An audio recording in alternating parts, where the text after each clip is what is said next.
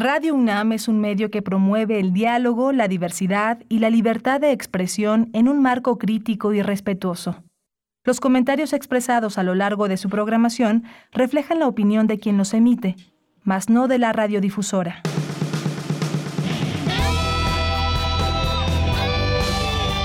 Prisma RU.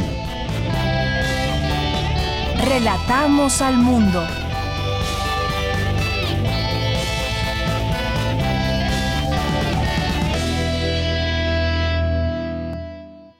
Del dañero mayor de este país, que no es el narco, que no es el salario miserable de los trabajadores, que no son los feminicidios, que no es la violencia intrafamiliar, que no es ni siquiera el PRI, que es la televisión.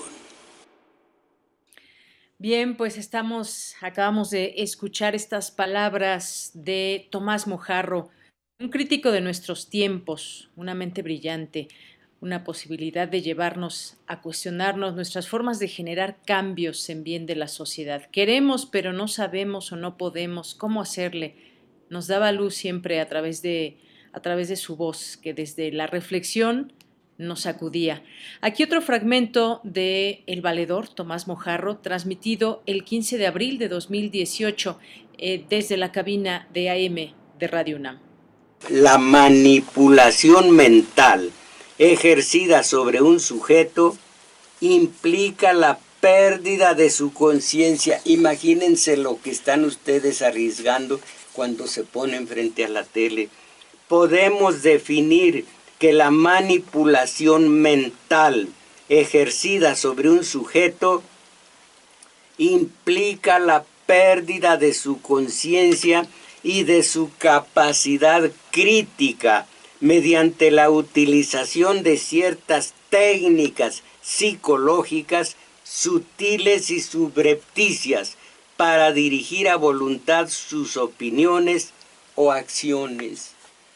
Técnicas sutiles, subrepticias y uno ya sin poder de justipreciar de, de la crítica, y si esas técnicas son subrepticias, que apenas se noten o no se notan, imagínense el desastre que hacen en el individuo.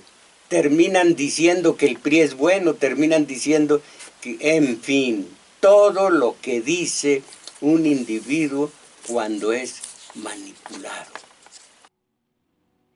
Bien, pues parte de un programa, una pequeña parte de los programas que tenía aquí en Radio UNAM Tomás Mojarro, el valedor, que ayer conocimos esa lamentable noticia de su fallecimiento a los 89 años de edad.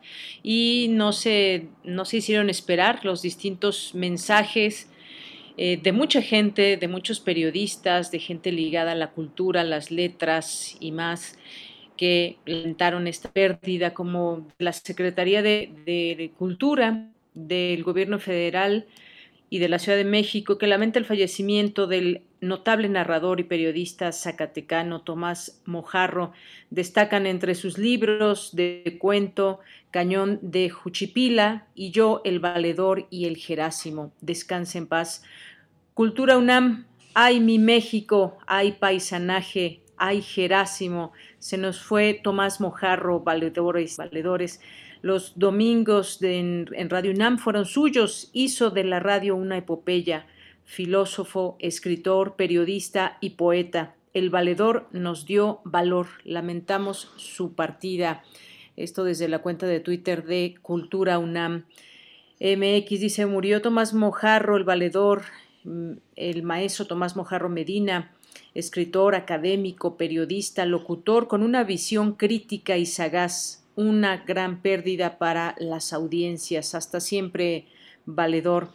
El Instituto Nacional de Bellas Artes, lamentamos el sensible deceso del ensayista, narrador, periodista y locutor zacatecano, quien con su humor e ironía como el valedor deja un referente imprescindible en la crítica social del país a través de Canal 11, Radio UNAM. Condolencias a su familia. Canal 22 también lamenta el fallecimiento del valedor, destacado escritor, periodista, conductor y actor de cine, con una gran trayectoria en los medios públicos. Nuestro pésame a familia y amigos. Y así una serie de mensajes, mensajes que se pueden contar por, por miles, por cientos, que pudimos encontrar en redes sociales, también de parte de las audiencias de Radio UNAM. Hay distintos de la audiencia de Radio UNAM distintos mensajes respecto a ello. Pues sean todos ustedes bienvenidos a este programa hoy miércoles 12 de enero del año 2022. Hoy quisimos comenzar así con palabras y con la voz de el valedor, que quienes lo conocieron a través de la radio, pues saben de lo que estamos hablando, una persona, una mente que nos hacía, nos hacía, nos movía, nos sacudía a la reflexión y pues vamos a estar eh, presentándole en un momento más una semblanza de Tomás Mojarro. Eh, pues bueno, así iniciamos el día de hoy. Gracias por su sintonía. También gracias eventualmente por los mensajes que podamos recibir en este espacio, en este programa Prisma RU de Radio UNAM a través del 96.1 de FM y el 860 de AM. También nos escuchan en www.radio.unam.mx. Y bueno, pues gracias a mis compañeros allá en cabina, a Rodrigo Aguilar al frente de esta producción, a Denis Licea en la asistencia de producción, Arturo González en los controles técnicos. Aquí en el micrófono les saluda con mucho gusto Deyanira Morán. Bien, pues hoy, hoy queremos iniciar este programa haciéndolo, digamos, un tanto eh, esta parte, este inicio especial recordando, recordando a Tomás Mojarro y vamos a escuchar esta semblanza que preparó mi compañera Cristina Godínez, falleció Tomás Mojarro, una de las voces áureas de esta emisora, quizá la última de auténtica vocación analítica y crítica, que fue una involuntaria escuela para otros desde la mitad del siglo XX. Su voz histriónica será evocada en el imaginario de radioescuchas por su cercanía y franqueza, de ahí su proyección identitaria como el valedor.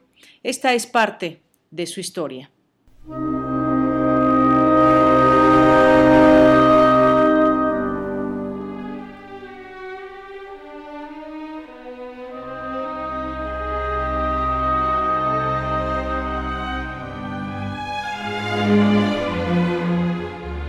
Tomás Mojarro Medina nació en Jalpa, Zacatecas, el 21 de septiembre de 1932. Estudió filosofía y teología en el Seminario Conciliar de Querétaro, después filosofía y letras en Guadalajara.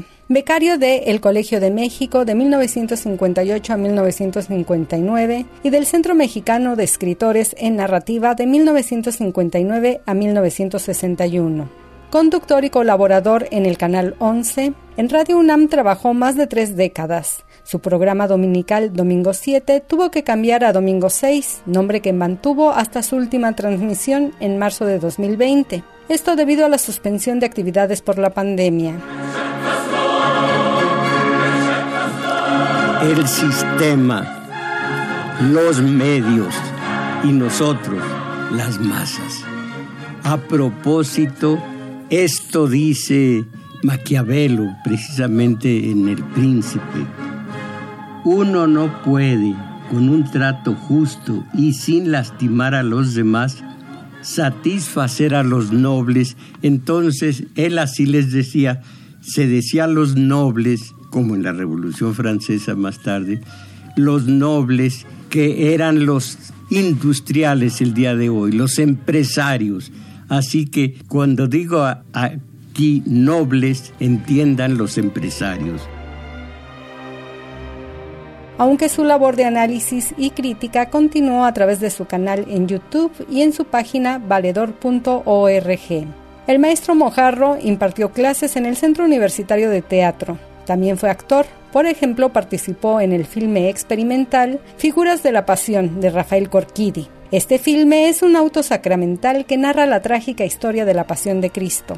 Mojarro interpretaba al personaje de Jesús. En la televisión mexiquense condujo el programa Charlas sin Sentido, de temas variados y guion de su autoría. En la XCW tuvo el programa Humanísimo. Mis valedores de la XW, mucho me alegra de corazón que una vez más como cada sábado a esta hora desde hace años, se integren ustedes a nuestra tertulia de sábado para con este su servidor elaborar nuestro espacio humanísimo, un ejercicio colectivo de lo humano esencial.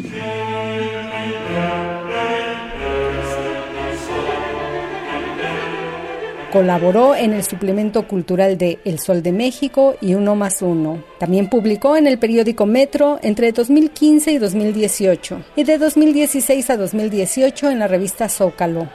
Entre sus libros están El Cañón de Juchipila, Yo el Valedor y el Jerásimo, Cantar del Pájaro Unido, Bramadero y Mala Fortuna.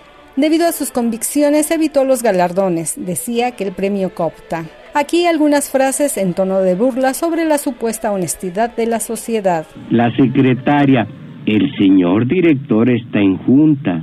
El político, estoy dispuesto a sacrificarme por la patria. La modista, es precio de amiga, no se lo diga a nadie. El viejo, en mis tiempos había más recato. La florista, fueron cortadas esta misma mañana. El abogado, a mí lo único que me interesa es defender, Jacobo, la verdad y la justicia. Así hablaba Miguel de la Madrid.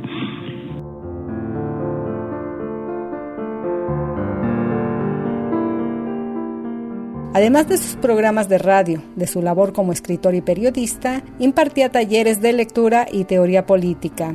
Al maestro Tomás Mojarro, el valedor, se le recuerda como un hombre de izquierda, fuerte crítico del sistema y de los políticos, así como de una persona solidaria con las mejores causas.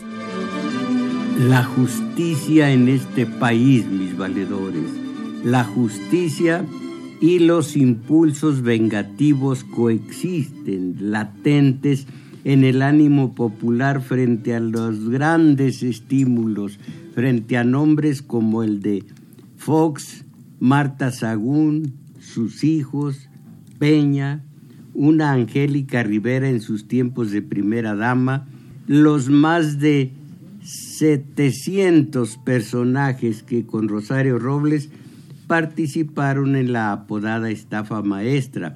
Y claro, sí, Calderón con todos los personajes sospechosos que perpetraron con él toda suerte de corruptelas durante los años del gobierno que se moteja de espurio. Para Radio UNAM, Cristina Godínez.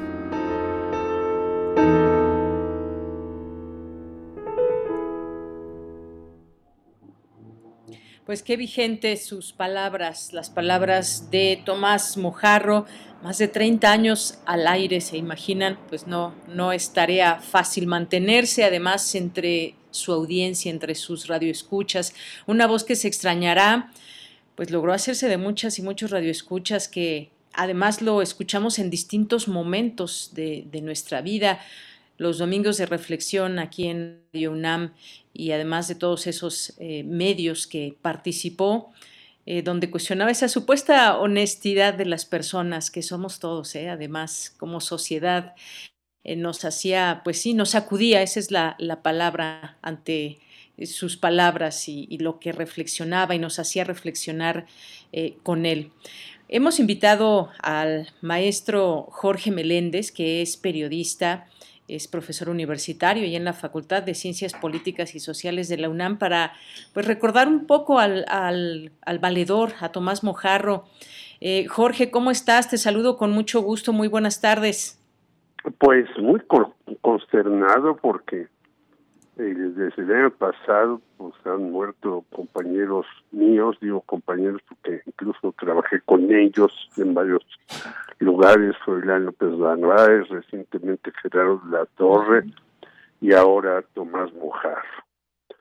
Yo conocí a Tomás Mojarro por su libro inicial El Cañón de Juchipila, que habla de su natal Zacatecas.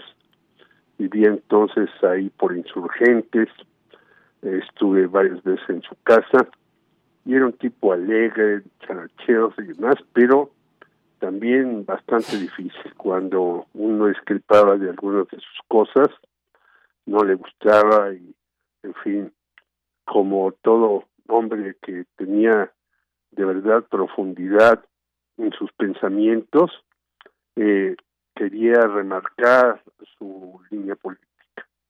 Y bueno, lo escuchamos muchos años en Radio Universidad, en diversos programas y en este programa Domingo 7 que tenía los domingos, valga la redundancia, muy válida, y eh, después yo lo seguí en el periódico Metro, que ahora es el que encuentra uno con los eh, aseadores de calzado. Antes era la prensa, el periódico que estaba ahí, y de un tiempo para acá es el Metro.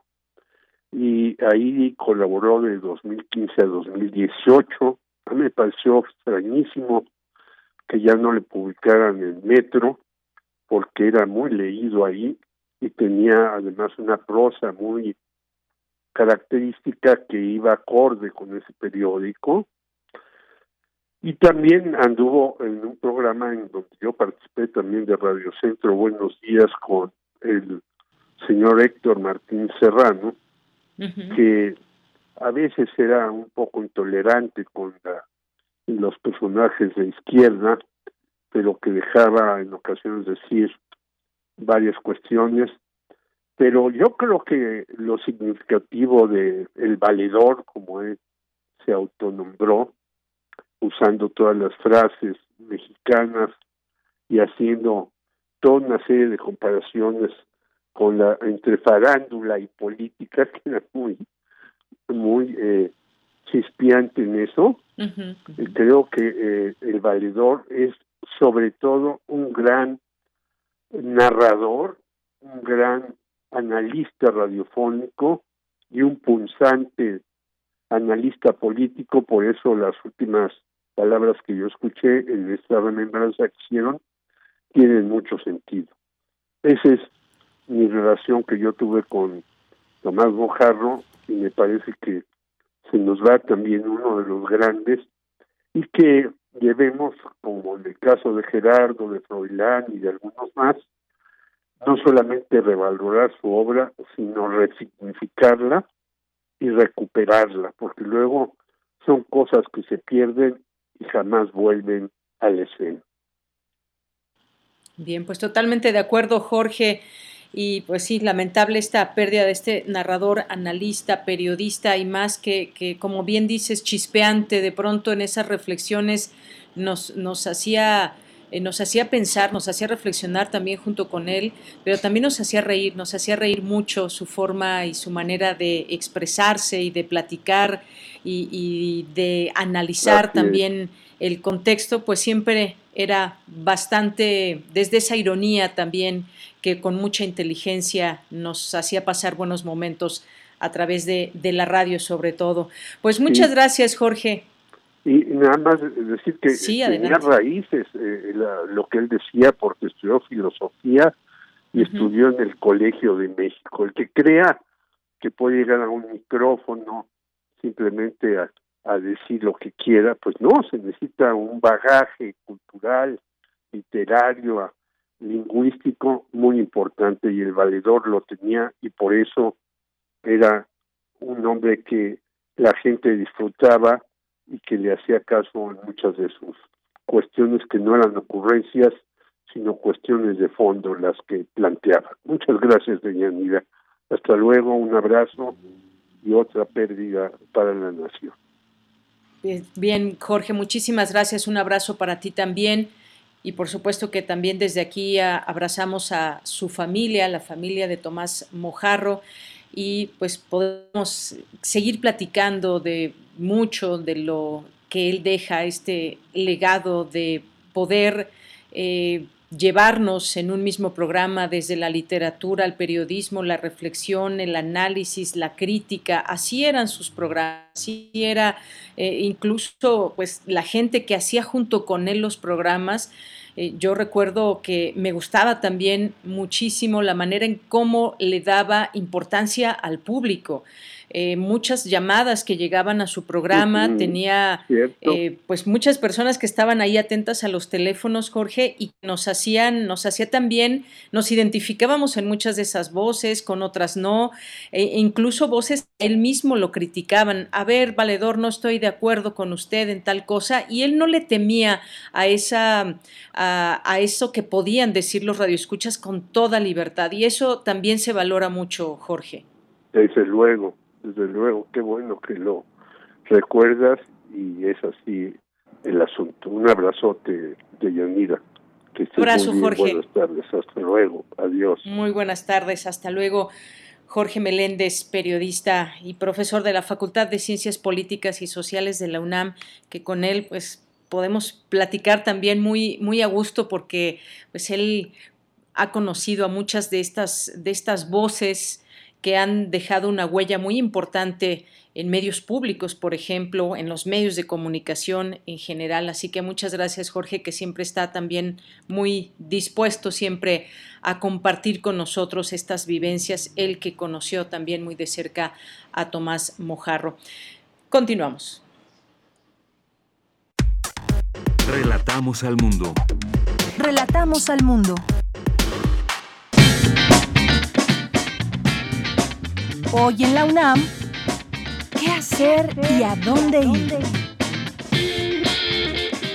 No te puedes perder una emisión más de la serie Panorama del Jazz, espacio sonoro que difunde el género musical más importante del siglo XX y XXI en todas sus formas y modalidades, el jazz. Esta es la serie al aire más antigua de nuestra emisora, en la cual se narra cómo este estilo de vida y música ha ido evolucionando con el paso del tiempo. La serie Panorama del Jazz se transmite de lunes a viernes de 19 a 20 horas por las frecuencias universitarias de Radio UNAM, 96.1 de FM, 860 de AM y en línea www.radio.unam.mx. Gracias a la respuesta de la primera edición, en la que se recibieron más de 70 postulaciones, y con el fin de seguir sumando voces escénicas, Teatro UNAM abre la convocatoria del segundo concurso nacional de radioteatro, la cual se encuentra abierta hasta el 21 de enero de 2022. Para mayores informes, ingresa al sitio teatrounam.com.mx. El Colegio de San Ildefonso te invita a visitar la exposición Creación en Movimiento, primer periodo de exhibición, que reúne parte del trabajo realizado por artistas de la generación 2020-2021 del tercer encuentro de jóvenes creadores de la Secretaría de Cultura del Gobierno Federal. Podrás disfrutar del arte en diferentes disciplinas como arquitectura, artes aplicadas, medios audiovisuales, artes y tradiciones populares, entre otras. La muestra Creación en Movimiento, primer periodo de exhibición, se presentará hasta el 30 de enero de 2022 en el Colegio de San Ildefonso. La entrada es libre y el aforo limitado.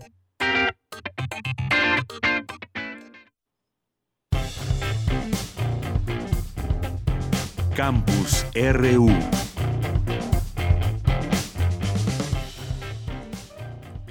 Bien, y en nuestro campus universitario de este día miércoles, vamos ahora con mi compañera Virginia Sánchez. La nueva licenciatura en Turismo y Desarrollo Sostenible se impartirá en la Inés León.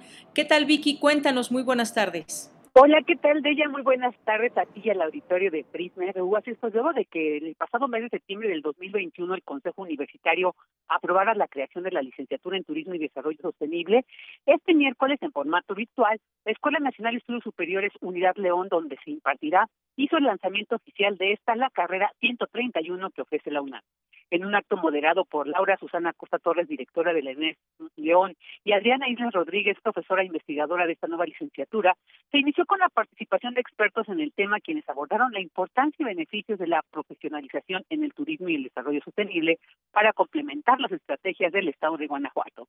Al respecto, José Ignacio Casar Pérez, investigador del Programa Universitario de Estudios del Desarrollo de la UNAM, señaló que hay beneficios por dos vías uno más general relacionado con la acción pública y otra con lo privado. Escuchemos. Es una carrera que suma a la oferta académica que tenemos ya en el área de las sociales y humanidades. Es una licenciatura multidisciplinaria Vamos a entrar en esta convocatoria que se lanzará el 25 de enero. Es el examen de selección nacional de la UNAM. Entonces, es el único examen que habrá este año para que todos los aspirantes estén pendientes de la convocatoria. Se publicará en nuestra página enes.unam.mx y, bueno, en las redes sociales también de la Enes León de la UNAM y tendremos un cupo de 30 alumnos para esta primera generación de la licenciatura.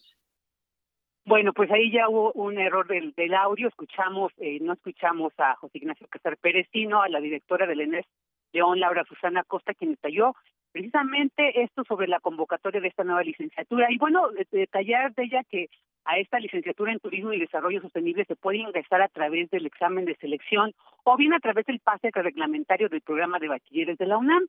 Cabe señalar que, que la licenciatura es multidisciplinaria, todas las áreas aplican a esta carrera las y los alumnos aceptados iniciarían el curso de esta misma en agosto de este año. Y bueno, reiterar que todo lo relacionado con la convocatoria se podrá consultar en la página de la entidad https dos puntos diagonal diagonal mx o bien en las redes sociales de la misma en la página de la Dirección General de Asuntos Escolares. De ella, este es el reporte. Vicky, muchísimas gracias por esta información y pues tenemos esta nueva licenciatura. Muchas gracias. Buenas tardes. Buenas tardes. Hasta luego y continuamos. Porque tu opinión es importante, síguenos en nuestras redes sociales, en Facebook como Prisma RU y en Twitter como arroba PrismaRU.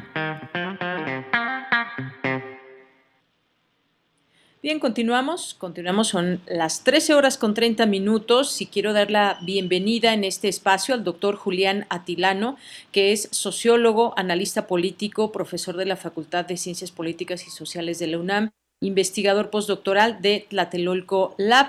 ¿Qué tal, doctor? ¿Cómo estás? Muy buenas tardes. Bienvenido a este espacio de Prisma RU de Radio UNAM. Muchas gracias, Deyanira, por la invitación. Un saludo a toda la audiencia. Muchas gracias por, por estar aquí.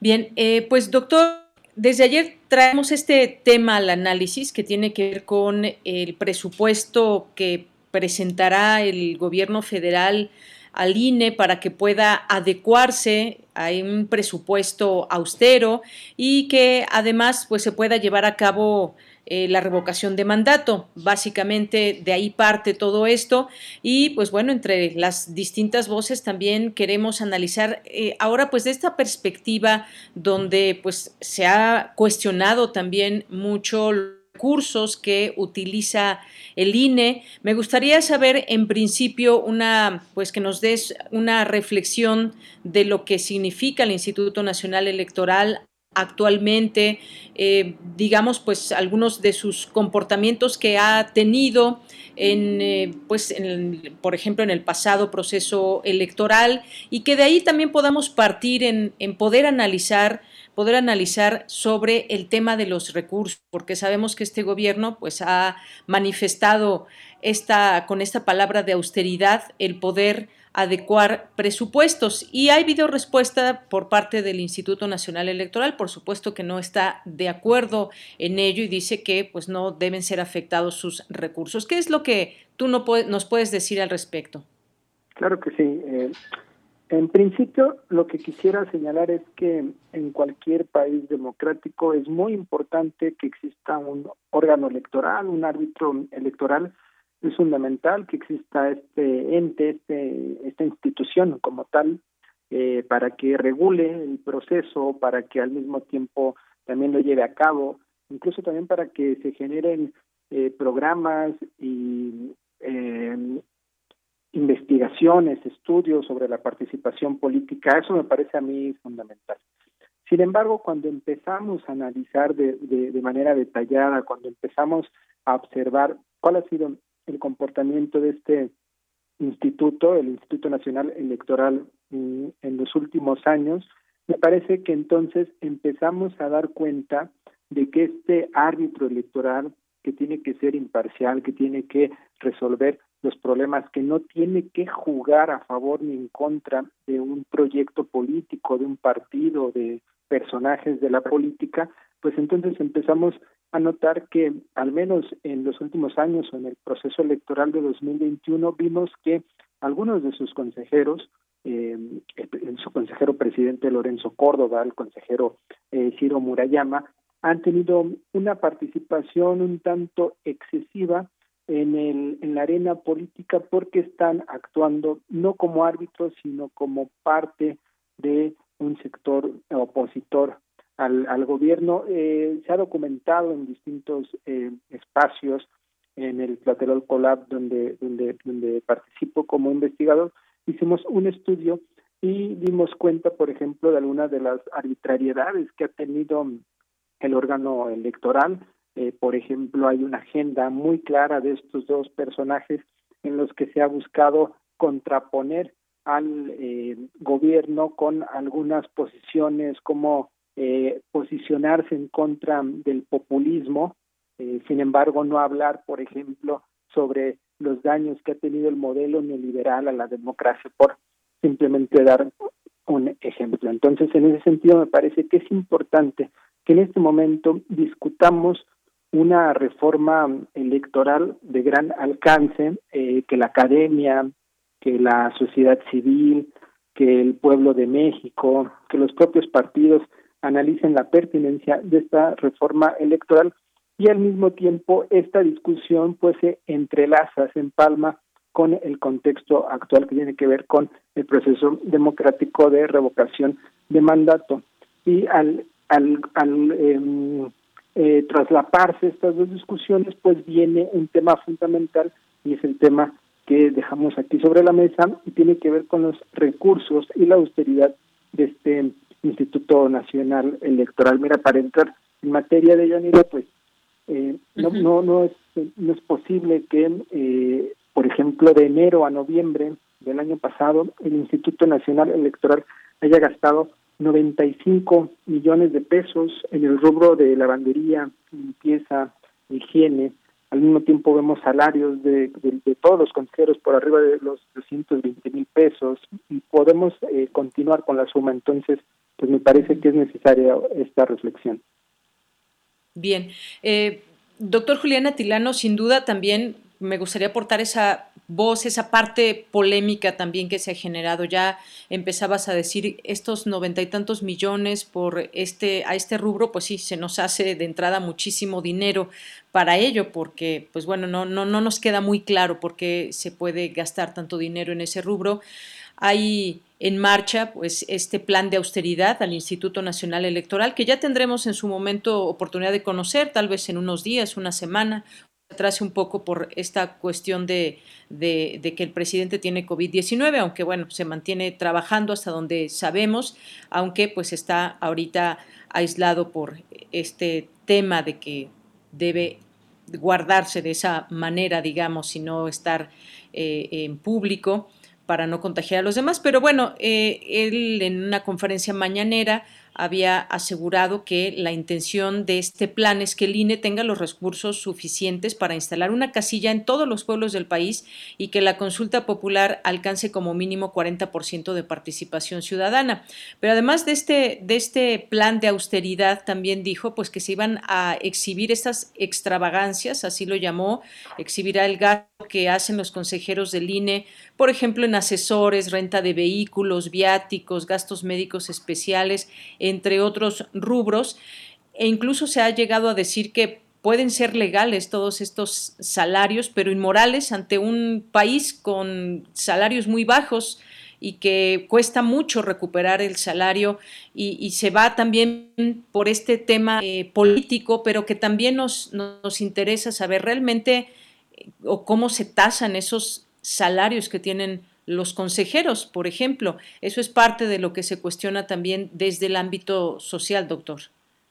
Totalmente. Eh, viene aquí también una reflexión que tiene que ver con, con la ética y que justo nos, nos invita a, a pensar, a reflexionar sobre eh, la vida digna de las personas, sobre los salarios. Eh, si mal no recuerdo, el promedio a nivel nacional de ingresos que tienen las, las personas es de seis mil pesos mensuales.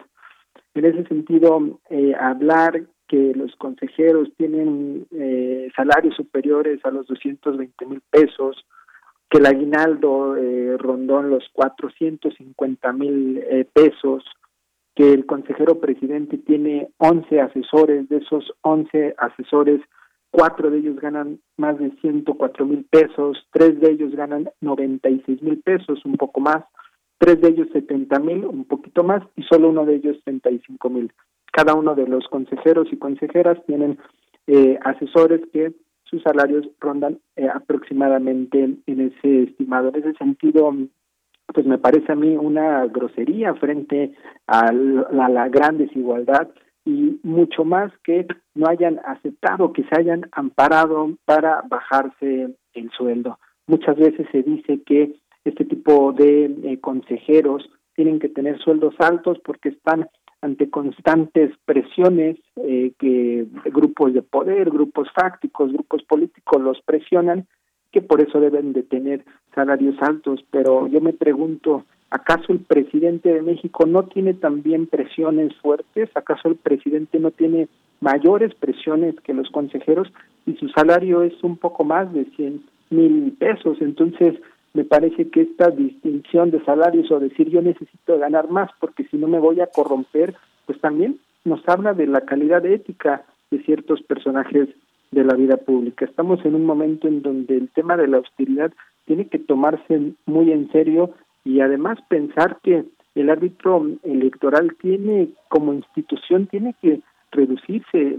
No podemos tener un órgano electoral tan costoso. Eh, me parece que sí es necesario un plan de austeridad como lo propone la presidencia de la República y como sabemos ni es vinculante ni eh, y los propios consejeros lo pueden tomar o no, pero sí me parece importante que se discuta eh, eh, estos gastos suntuosos que estamos viendo y la posibilidad de poder reducirlos. El día de ayer un columnista sacó un informe sobre, una nota sobre el seguro de gastos médicos de estos consejeros que incluían un aspecto que era eh, una cuestión de como de servicio psicológico por si te robaban por ejemplo un automóvil entonces ante ante esta cuestión te puede generar eh, psicológicamente pues puedas acudir entonces me parece que sí es importante que se exhiban estos salarios no solo para dimensionar eh, las distancias y desigualdades que hay en México, sino también para entender y comprender que frente a esas declaraciones de algunos consejeros que dicen es que no hay dinero, es que no podemos hacer lo imposible, es que no le podemos sacar jugo a las piedras, pues vemos que hay muchos rubros en donde sí se le puede sacar mucho más que jugo a las piedras. Bien, doctor Julián Atilano, pues sí, ante un escenario también de desigualdad en nuestro país, donde pues justamente vemos salarios eh, exorbitantes eh, y salarios muy, muy bajos. No estamos hablando de la iniciativa privada, estamos hablando de, pues, de un presupuesto que se genera desde los eh, propios ciudadanos. Hay una pregunta que también se hacía, ¿de cuánto fue el aguinaldo del presidente de México y de cuánto fue el del presidente del INE? Y por ahí podemos también seguir con muchas preguntas. gastos suntuosos, decías, y habrá que dimensionarlo también y ponerlo en este contexto que estamos viviendo porque muchos de los rubros y el presupuesto se ha tenido que reorientar debido a esta pandemia que también estamos viviendo. Dice el presidente que la austeridad no es un asunto administrativo sino de principios y que ello no significa dejar sin recursos los programas necesarios, sino que se pueden hacer algunas reorientaciones en el presupuesto. Ahora yo te pregunto, con esto cerraría el tema.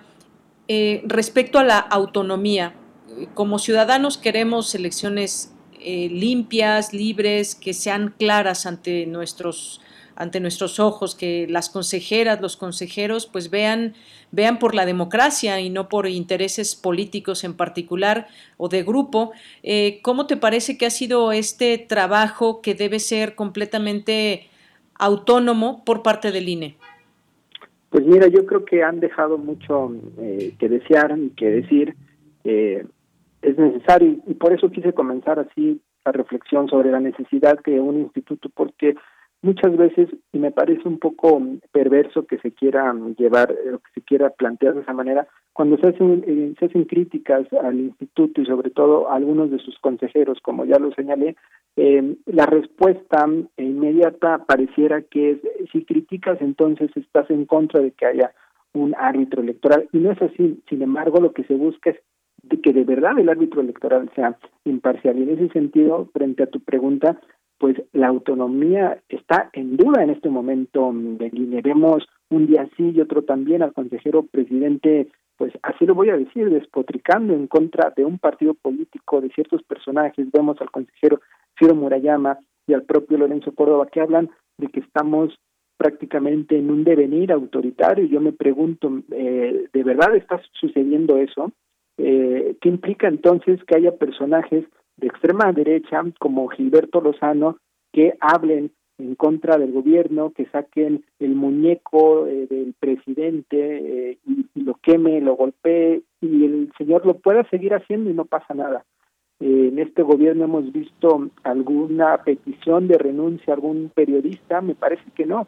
Y en ese sentido, decir a la ligera que estamos en un momento autoritario me parece muy responsable del árbitro electoral y en ese sentido pues pareciera que la autonomía no está garantizada porque estamos viendo que algunos de sus consejeros están siendo juez y parte y me parece muy preocupante para la vida eh, democrática de México que esto suceda.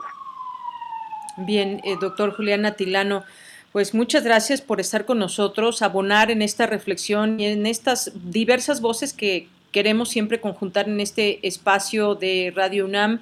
Eh, para aunar también a esto que mencionabas de los gastos de lavandería, hace seis días, el 6 de enero, Contralínea eh, sacó un reportaje también donde dijo que en 2021 el INE gastó 1.2 mil millones en rentas de edificios, coches y equipos. Esto es lo que también se va dando a conocer eh, para sacarle jugo a las piedras el consejero presidente Lorenzo Córdoba podría empezar por revisar las, las centenas de contratos de arrendamiento que el Instituto Nacional Electoral mantiene vigentes para determinar si sale más barato adquirir los bienes que rentarlos y con ello generar ahorros. Y por ahí se va esta, esta nota que trae todos estos eh, datos, un 1.228 millones 111 mil 305 pesos.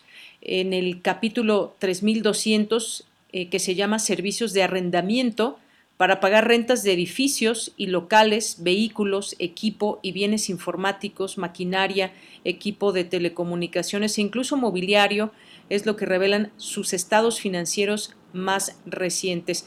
Pues ahí están los datos, los datos no mienten y, sobre eso es eh, como queremos seguir estas reflexiones.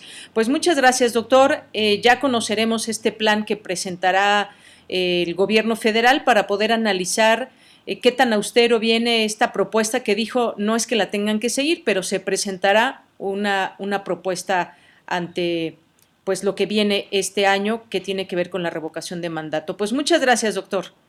Muchas gracias, Deyanira. Y solo para, para rematar, eh, y me parece, aplaudo el, este ejercicio desde presidencia, pero me parece lamentable que sea el Ejecutivo quien le tenga que hacer la tarea al Instituto Nacional Electoral. Y una cifra más, 373 millones de, enero a noviembre del año pasado para vehículos terrestres y aéreos. Entonces, pues sí hay mucho eh, para reducir. Muchas gracias, Deyanira, a ti y un saludo a toda tu audiencia. Gracias, doctor. Hasta luego. Un abrazo. Saludos fue el doctor Julián Atilano, sociólogo, analista político, profesor de la Facultad de Ciencias Políticas y Sociales de la UNAM, investigador postdoctoral de Tlatelolco Lab. Continuamos. Porque tu opinión es importante, síguenos en nuestras redes sociales, en Facebook como Prisma RU y en Twitter como arroba PrismaRU. Bien, continuamos. Es la una de la tarde con 47 minutos. Muchas gracias por seguir en este espacio. Vamos a pasar a nuestra siguiente conversación. Ya está en la línea telefónica el doctor Carlos Magis Rodríguez, que es académico del Departamento de Salud Pública de la Facultad de Medicina.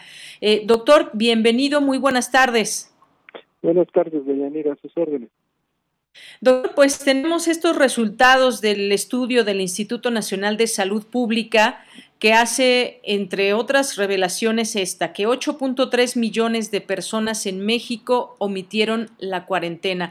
Me gustaría que nos dé su punto de vista sobre esta cifra, pero además vamos a ir entrando poco a poco a lo que, a lo que significan estos números de por qué mucha gente no quiere o no puede guardar la, eh, los días que se debe una vez que se detecta que tiene COVID-19. ¿Qué nos puede decir de este estudio? Bueno, primero señalar que es un estudio, toda la encuesta nacional de salud COVID que hizo la Secretaría de Salud, y es un estudio muy importante, porque nos da un panorama nacional de lo que estaba pasando. Y digo estaba pasando porque los resultados corresponden a agosto, noviembre del año 2020. Entonces, eh, lo que estamos ahora revisando son los trabajos publicados en la revista Salud Pública de México, que se publicaron en el último número, noviembre diciembre del año pasado. Y ahí, por supuesto, los autores están revisando los datos de esa encuesta, que para ese momento ya tenía un año, pero son datos, tienen una ventaja, son nacionales, tienen además, es una encuesta que se hizo tomándole sangre a cada una de las personas que aceptó, tiene representación nacional y por lo tanto pueden medir anticuerpos para COVID. Entonces, esta encuesta nos ha dicho muchas cosas. Nos ha dicho que el 25% de las personas adultas en México tenían COVID o habían tenido COVID para agosto, eh, noviembre del año pasado. Eh, esto es una prevalencia muy, muy alta.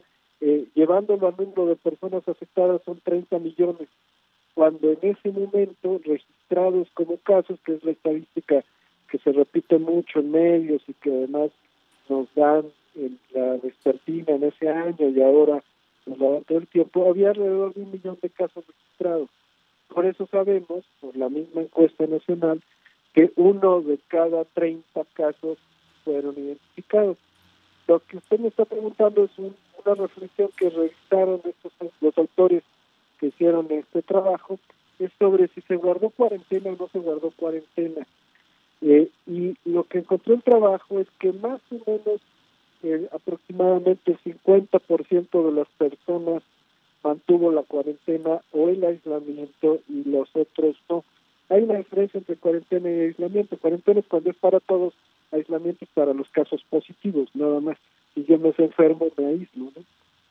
Y lo que encontraron los autores, que es muy importante, interesante, es que eh, en los estados donde vivían estas personas, y la información en el estado había sido muy puntual para, eh, para guardar la cuarentena, sí le hacían caso en la población, pero en los estados de la, del país que no les habían hecho información tan puntual, no hacían tanto caso, digamos que las personas seguíamos las instrucciones que recibíamos de nuestras autoridades sanitarias y si las autoridades sanitarias no daban la instrucción, no la hacían. Y por otro lado, algo que se ha repetido mucho es que las personas con eh, mayor nivel de pobreza tuvieron menos aislamiento y menos cuarentena que las personas con niveles socioeconómicos más altos, lo cual, por supuesto, que está explicado por la necesidad de, sin apoyos económicos, pues salir a trabajar y olvidarnos un poco de la cuarentena porque no hay forma de sobrevivir si no se tiene. Bien, pues sí, todos estos datos a tomarse en cuenta porque pues aquí están las cifras de 16.1 millones de personas mayores de 10 años que presentaron síntomas de COVID-19 o estuvieron en contacto con un caso positivo, más de la mitad no se aisló, por lo que pudieron haber contribuido a propagar la enfermedad. Esto es un dato también muy importante. Quien no sale eh, pues evita el contagio, pero quien está en la calle, quizás teniendo contacto con otras personas, pues puede propagar el virus. Este estudio eh, también, que se, es un número especial de diciembre de la revista Salud Pública de México, revela que del total de esa población, 48.1%, alrededor de 7.8 millones de personas, pudo quedarse en casa tras estar expuesto a la pandemia. Pero otro hallazgo fue que la prevalencia de aislamiento fue mayor entre la población ocupada que la no ocupada, así como entre personas con alto nivel socioeconómico. Y se habla aquí pues de ese apoyo que sin el apoyo suficiente, pues el aislamiento para muchas personas, doctor, es, es inviable. Es una proporción eh, de población que necesita salir a trabajar y que quizás, y lo platicamos en su momento, en la calle, tiene un trabajo en la calle, vende algo, algún alimento, tiene que transportarse y aunque se supiera enferma pero con síntomas leves, pues salían a trabajar y esto pues desafortunadamente propició más contagios seguramente, pero aquí queda también expuesto este tema de la desigualdad de, de, posibilidades de guardar una cuarentena o no. Sí, y además hay que recuperar que las, hay personas que tuvieron síntomas y declararon síntomas. Ese porcentaje que declaró síntomas eh, reunía los síntomas de, de, para definir como caso COVID. Pero lo que encontró la encuesta también es que el 70% de las personas que salían positivas a anticuerpos, o sea, que tenían memoria de haber estado en contacto con el virus, no tuvieron síntomas.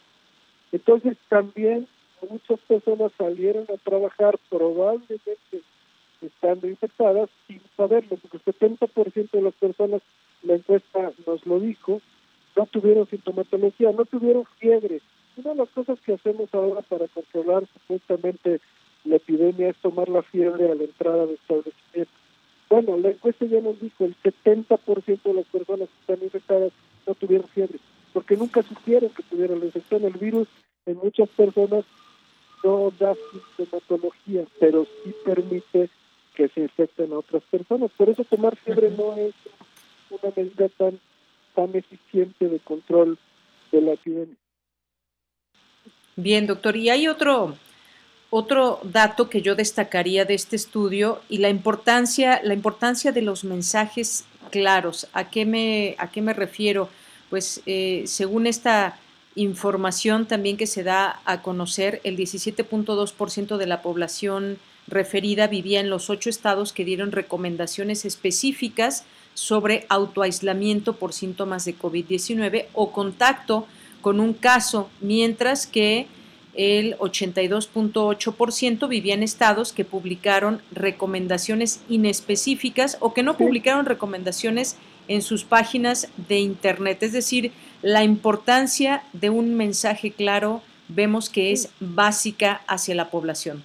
Y la importancia de que la autoridad sanitaria en cada estado, las secretarías de salud locales, pues ahora sí que se pongan las pilas, hagan lo que tienen que hacer, que es dar instrucciones a la comunidad de qué es lo que es seguro y qué es lo que no es seguro. Aquí la demostración que en este país hay estados que hacen mejor las cosas y hay estados que hacen peor las cosas.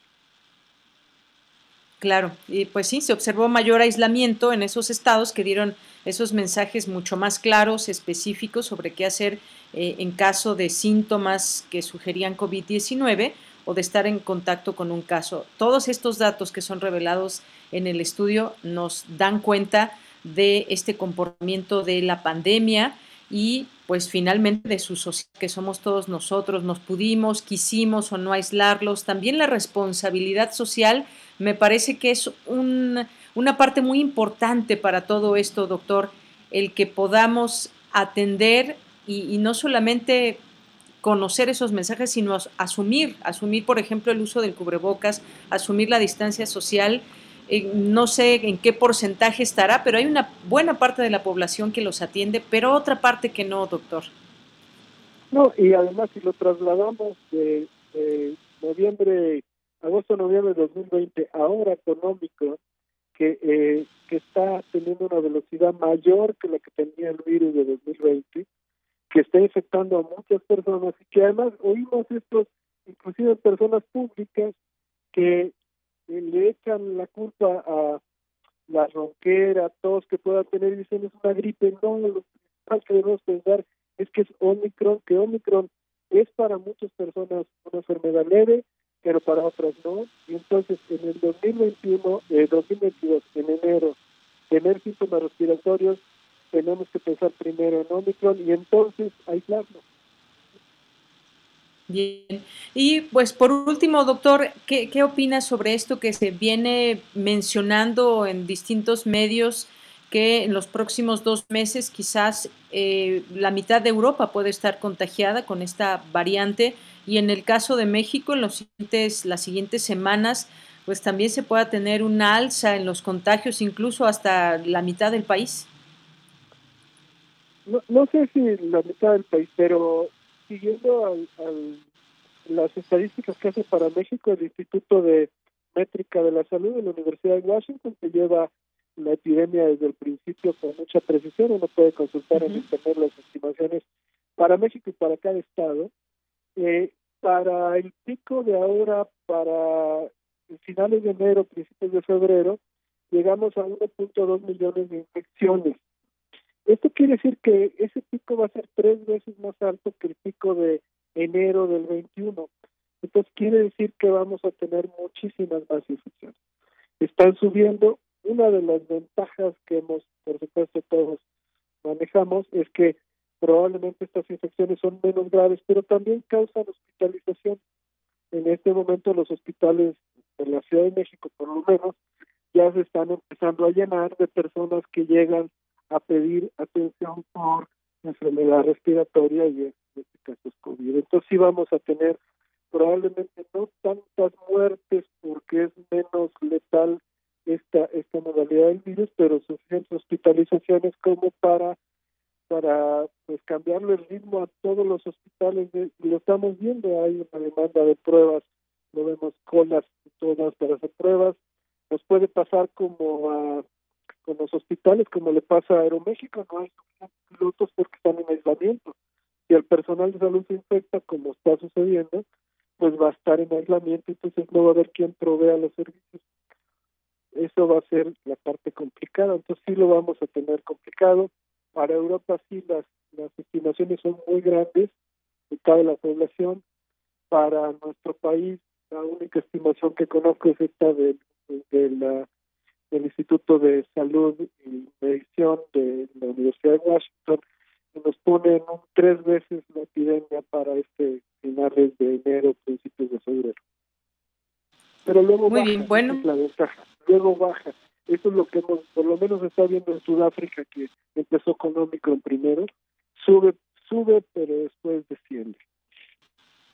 Tuvo un pico muy alto y ahora pues ya hay una estabilidad, podríamos decir. Pues sigamos cuidándonos, no hay de otra. Eh, si nos vamos a contagiar en algún momento, pues ojalá que sea con síntomas leves, como mucha población lo ha presentado con esta variante de Omicron, no por ello confiarse y decir síntomas leves y no pasa nada porque puede haber complicaciones y además cada variante se sigue conociendo poco a poco y no se no se pueden conocer todas las características de una manera tan rápida. Así que, pues, a seguirnos cuidando, doctor. Y, sí, si me permite además recalcar, pasar la recomendación de cubrebocas de tela a cubrebocas de los que se llaman N95. Ahora hay mucha disponibilidad, se venden en todas las tiendas. Y si uno tiene nada más de tela, usar doble cubrebocas simultáneamente. Muy bien, pues gracias por esta última recomendación. Gracias, doctor, y muy buenas tardes. Buenas tardes y gracias por la entrevista. Hasta luego a usted. Gracias, doctor Carlos Magis Rodríguez, académico del Departamento de Salud Pública de la Facultad de Medicina de la UNAM. Tu opinión es muy importante. Escríbenos al correo electrónico prisma.radiounam@gmail.com.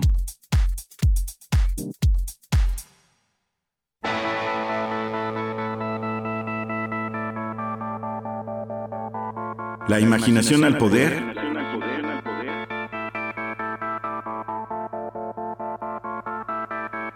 Cuando el rock dominaba el mundo.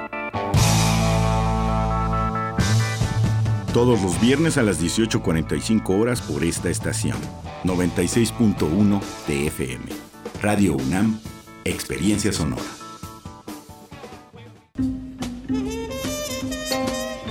Los intérpretes de ayer y hoy tienen un espacio donde fluir. Panorama del Jazz. Con Roberto Aimes. Lunes a viernes a las 19 horas. Sé parte del ritmo y su significado. Radio UNAM. Experiencia sonora.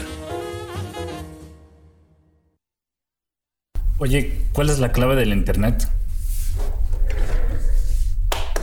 ¡Vecino! ¿Cuál es la clave del internet?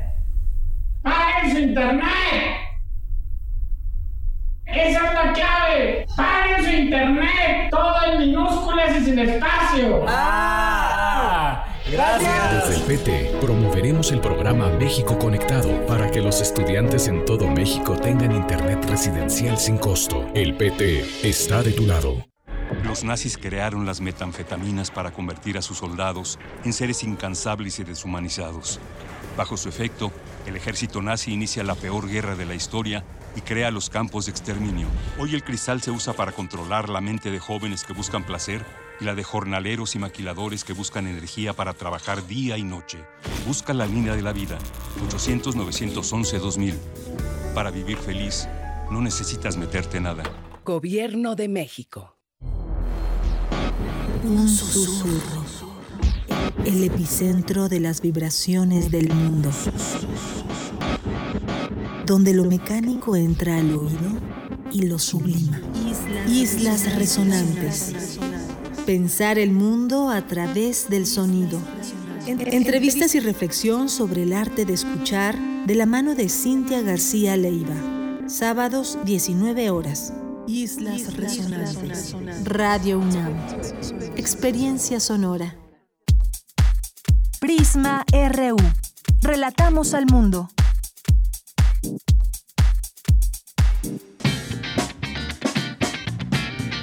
Mañana en la UNAM, ¿qué hacer y a dónde ir? El Centro Cultural Universitario Tlatelolco te invita a la presentación del libro En Casa de Miguel Santos, en el cual se refleja el camino poético que ha recorrido en los últimos 10 años. Textos que salen de la página y buscan atrapar a un lector para convertirlo en espectador. Disfruta de esta presentación especial que se llevará a cabo el próximo jueves 20 de enero, en punto de las 18.30 horas, a través de las redes sociales del Centro Cultural Universitario Tlatelolco. El próximo sábado 15 de enero no te puedes perder el primer concierto del año de la Orquesta Juvenil Universitaria Eduardo Mata. Dicho recital lo podrás disfrutar a través de la cuenta oficial de Facebook y el canal de YouTube de Música UNAM el próximo sábado 15 de enero en punto de las 18 horas. La Filmoteca de la UNAM te invita a disfrutar del documental Siqueiros, de Manuel González Casanova, quien realiza un acercamiento a la vida y obra del pintor David Alfaro Siqueiros, considerado uno de los tres grandes exponentes del muralismo mexicano, junto con Diego Rivera y José Clemente Orozco. Y recuerda, no asistas a lugares muy concurridos para evitar un contagio de COVID-19. Para Prisma RU, Daniel Olivares Aranda. Esto, mire, tenemos, tienen los creyentes miles, miles de santos. Nadie ha venido a decir existe otro mundo. Nadie. Nada de que en sueños se le reveló, nada de... No sabemos. Esa es una incógnita. ¿Quién puede decir que más allá de la vida hay, hay que. Él he estudiado la escatología de escatos, no de escatos, no de escatos, la escatología, hay una escatología que, que, que detesto, me da asco, pero hay otra escatología, o sea, el estudio de lo que puede haber más allá de la vida, en la muerte. Y todo lo que dicen es nada, porque seguimos con el enorme misterio de lo que hay en cuanto deje el corazón de latir. ¿Qué hay? ¿Quién sabe? Nadie lo ha venido a decir. Bien, pues ahí más de las palabras de Tomás Mojarro. En esta ocasión fue hace un año justamente en una entrevista que le hizo Julio Hernández eh, eh, Astillero en su programa a través de internet y le preguntó sobre la muerte a Tomás Mujer, qué hay, qué pensaba que hay después de la muerte y esa fue su respuesta esta que acabamos de escuchar.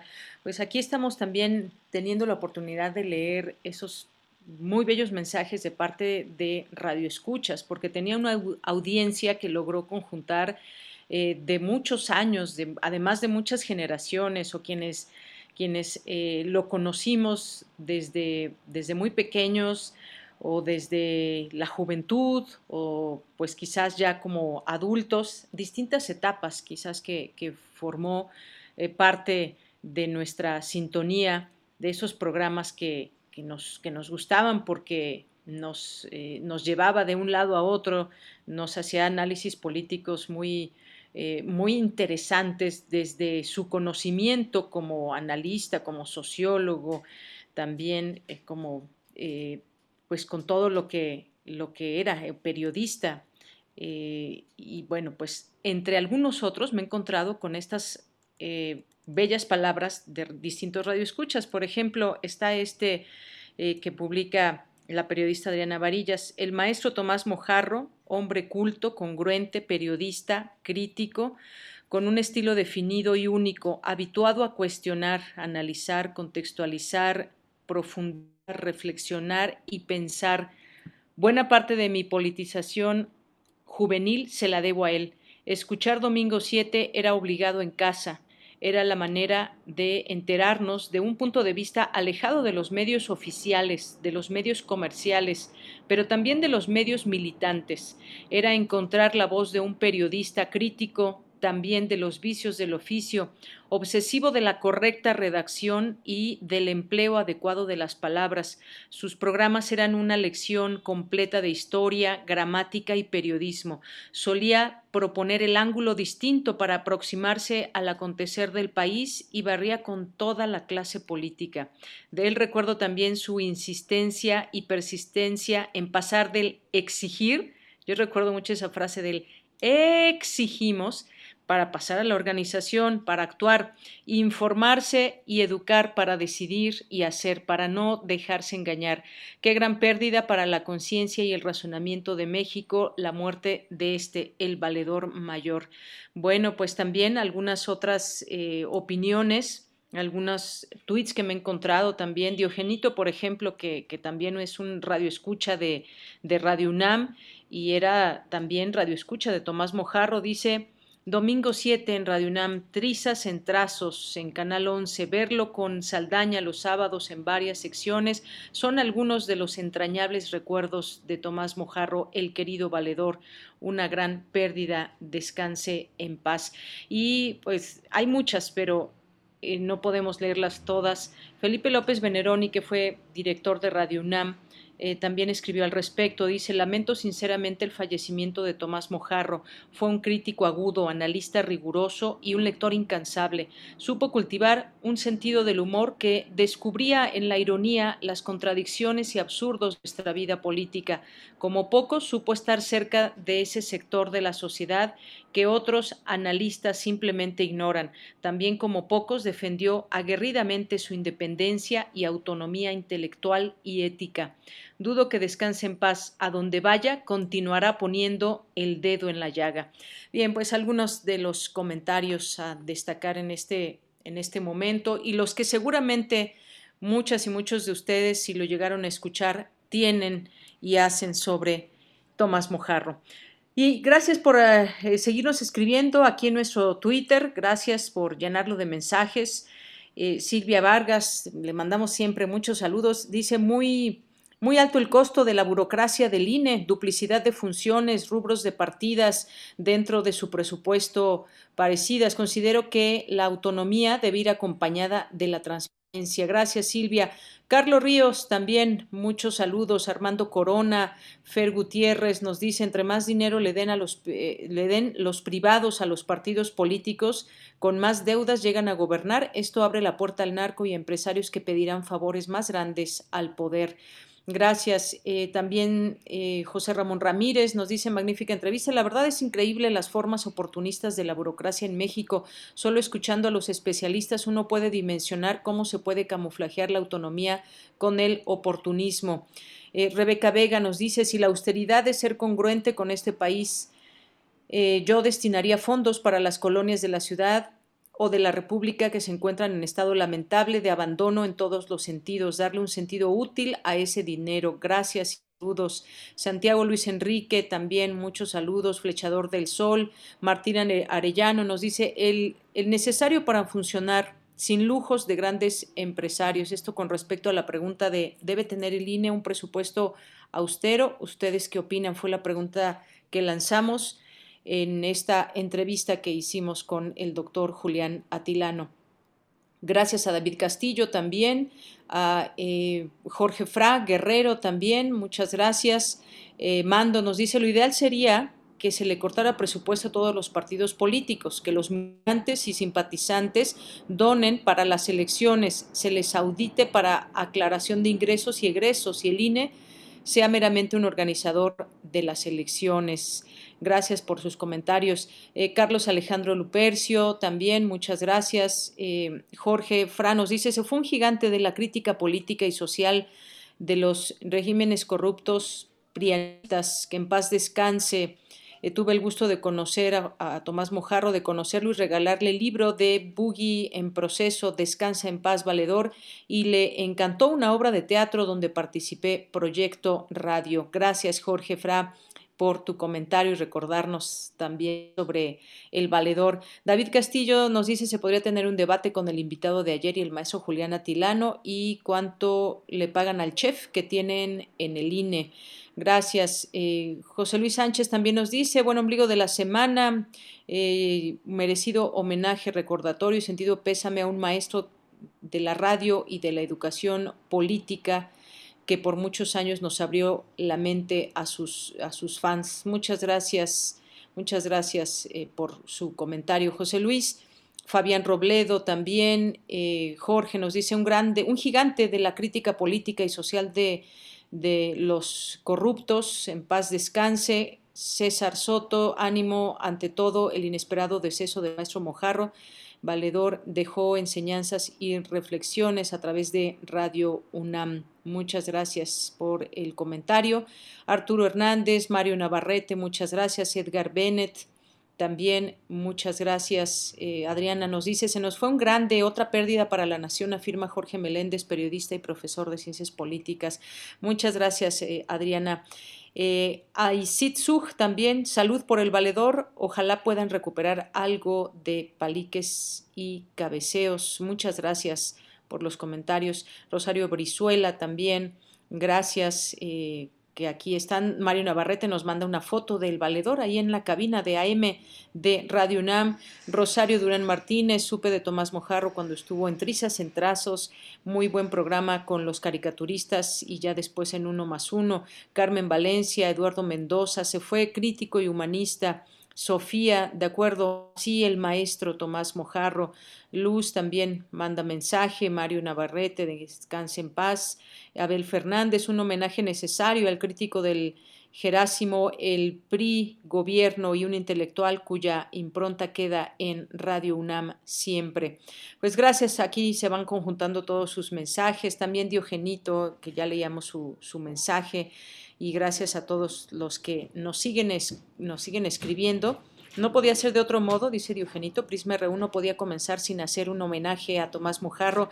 En casa lo empecé a escuchar porque mi padre lo oía domingo a domingo en Radio UNAM. Ayer me enteré de su partida por uno de mis hermanos. Todos lo lamentamos, gran pérdida. Sí, muchos lo conocimos porque nuestros padres ponían la radio y les encantaba escuchar al valedor, pero pues nos, hacía que nos gustaran también.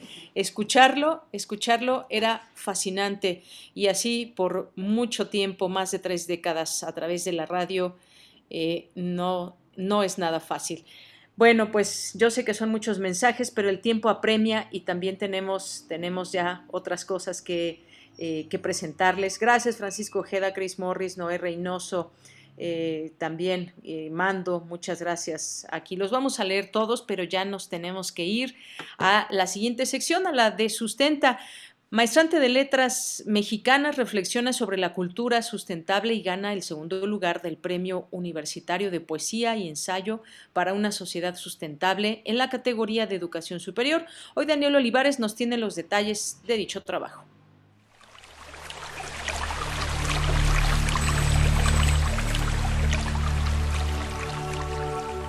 Sustenta. Sustenta. Innovación universitaria en pro del medio ambiente.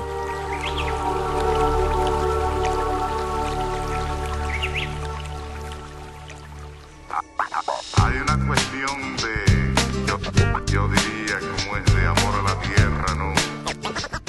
Muy buenas tardes a todos los radioescuchas de Prisma RU. Les saluda con el gusto de siempre Daniel Olivares Aranda, deseándoles un feliz año 2022 con salud y prosperidad colectiva. A finales del año 2021, la Coordinación Universitaria para la Sustentabilidad de nuestra máxima casa de estudios y la revista de la universidad realizaron el Premio Universitario de Poesía y Ensayo para una sociedad sustentable, teniendo como objetivo involucrar a las y los estudiantes en la reflexión y la acción a futuro sobre la construcción de una sociedad más sustentable.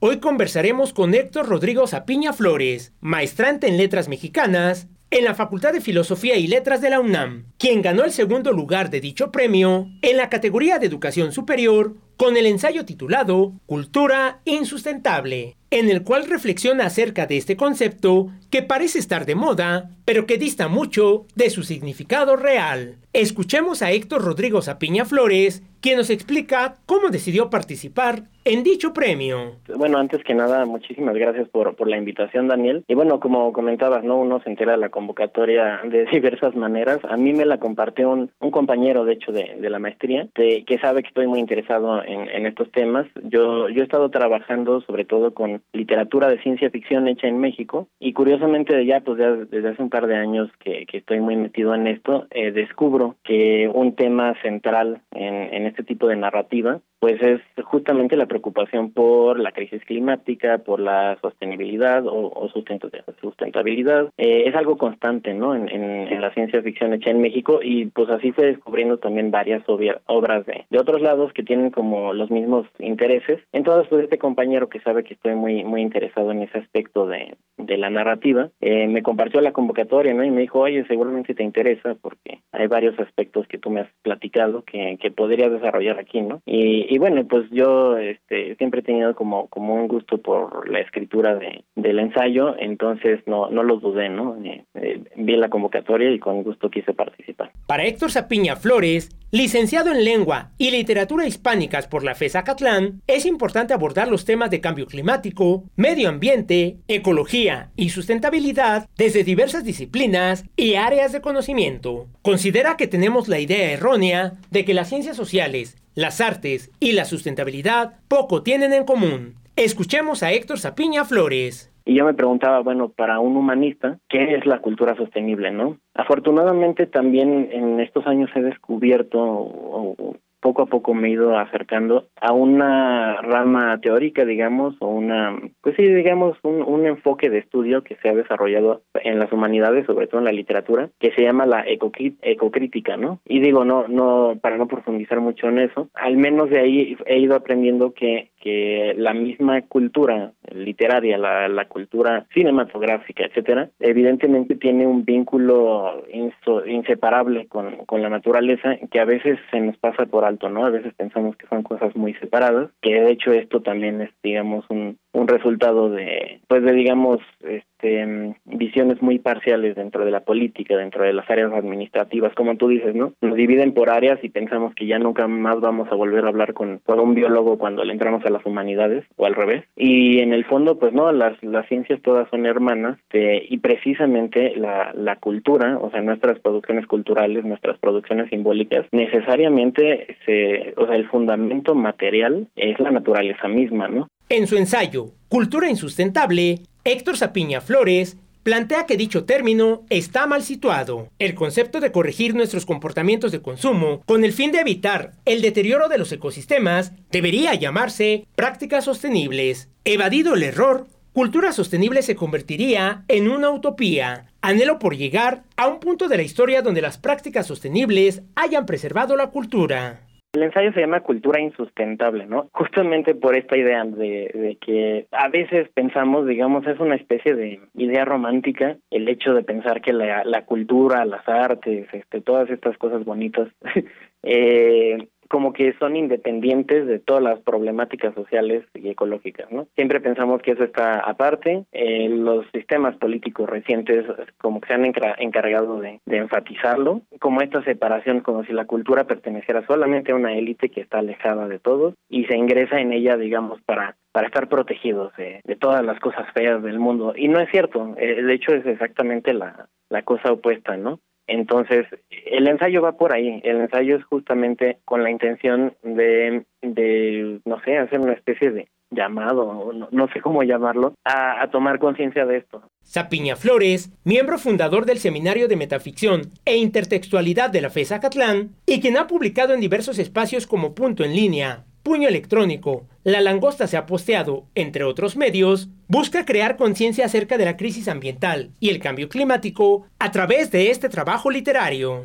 El ensayo Cultura Insustentable de Héctor Rodrigo Zapiña Flores, ganador del segundo lugar del Premio Universitario de Poesía y Ensayo para una sociedad sustentable, se publicó en el blog de los jóvenes de la revista de la universidad y se encuentra disponible en blog.revistadeluniversidad.mx diagonal cultura insustentable. Recuerda que si tienes alguna duda o comentario acerca de este u otro tema que hemos abordado aquí en Sustenta, puedes compartirlo a través de las redes sociales de Prisma RU o directamente en mi cuenta de Twitter. Me encuentras como arroba Daniel Medios TV. Para Radio UNAM, Daniel Olivares Aranda. Hay una cuestión de, yo, yo diría, como es de amor a la tierra. Bien, pues vamos ahora a la información internacional a través de Radio Francia.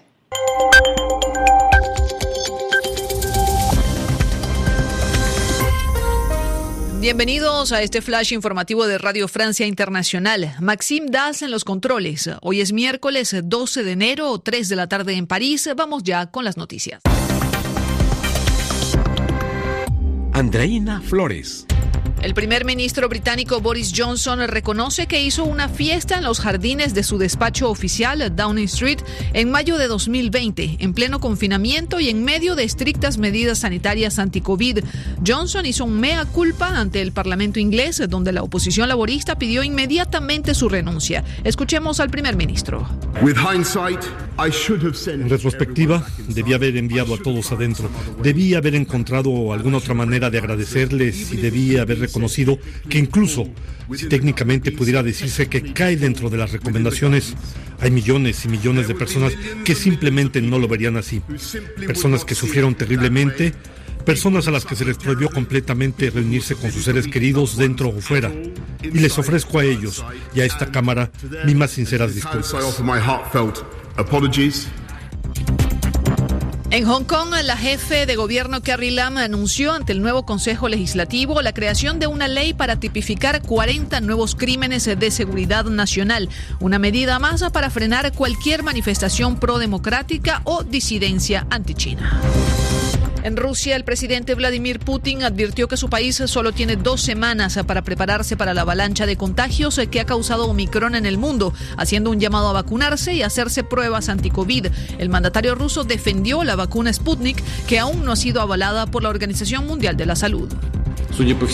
Es evidente que Sputnik 5 es suficientemente eficaz, puede ser que sea incluso más eficaz que las vacunas empleadas en el resto del mundo. En cualquier caso, la neutralización del virus es obvia y, por supuesto, debemos aumentar la vacunación. No lo olviden. Termina la reunión entre Rusia y la OTAN para tratar el espinoso tema de Ucrania, luego de que Rusia enviara 100.000 soldados a la frontera con ese país, activando las alarmas internacionales de una posible invasión. El secretario general de la OTAN, Jens Stoltenberg, dijo que había diferencias significativas con Rusia, pero que estaba dispuesto a seguir, dialogando. Cualquier uso de la fuerza contra Ucrania sería un grave error de Rusia y tendría que pagar un alto precio, dice el jefe de la OTAN. Y en Australia, el tenista Novak Djokovic ha reconocido esta mañana que cometió errores en su formulario de entrada al país. Argumenta que contrajo el COVID-19 en diciembre y que por lo tanto estaría exonerado de presentar un certificado de vacunación. Con esto ponemos punto final a este resumen de RFI.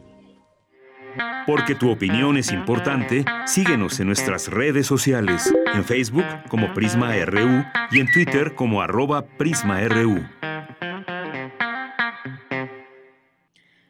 Bien, continuamos, seguimos en los temas internacionales, son las 2 de la tarde con 27 minutos. Hay un tema que pues ayer comenzábamos a hablar de él, pero queremos analizarlo a través de una voz eh, especialista, un internacionalista, y me refiero al tema de Kazajstán, donde desde hace algunos días se reportan decenas de manifestantes muertos. Según la policía, se estaba efectuando una operación antiterrorista en uno de los barrios de Almaty, la capital económica del país, donde los altercados han sido más violentos. Y bueno, pues hablemos de ese tema, les decía, con el doctor Moisés Garduño, que es coordinador del módulo de Medio Oriente del Diplomado en Estudios sobre Asia del PUEA, del programa universitario de estudios sobre Asia y África y profesor de la Facultad de Ciencias Políticas y Sociales de la UNAM. Doctor Moisés Garduño, bienvenido a este espacio de Prisma RU de Radio UNAM. Buenas tardes. Mira, muy buenas tardes a usted y a su amable auditorio. Muchas gracias por la invitación. A usted, doctor, pues eh, me gustaría que primero nos ponga en contexto sobre este tema. Ha habido manifestaciones, muchas de ellas eh, se han caracterizado, según podemos leer en medios de comunicación eh, manifestaciones violentas a lo que ha reaccionado el gobierno e incluso también ya hay apoyo externo. ¿Qué nos puede decir? ¿Cómo es que surge o cuál es el contexto de este, de este país ante estas manifestaciones que se expresan en las calles? Sí, lo que podemos decir, por lo menos a nivel doméstico, es que esta crisis empezó a principios de año, principios de enero, cuando el gobierno anunció un aumento del precio del gas licuado. Esto es muy importante decirlo porque este gas es con el que prácticamente se echan a andar pues, el 70% de los vehículos que hacen posible la economía de Kazajistán. Sin embargo, esta decisión del gobierno fue muy impopular porque, pues como es sabido, pues se perjudicaba pues no solamente a la clase media y a los que utilizan estos vehículos, sino prácticamente también a toda la gente que depende de, este energético, sobre todo en invierno. Con lo cual, pues salieron muchísimas personas a manifestarse, no solamente en la capital, sino en varias provincias del país. Esto ya se había dado un poco similar antes, hace 10 años. Sin embargo, la diferencia con esas protestas de hace 10 años es que ahora estas protestas fueron generalizadas en todo el país.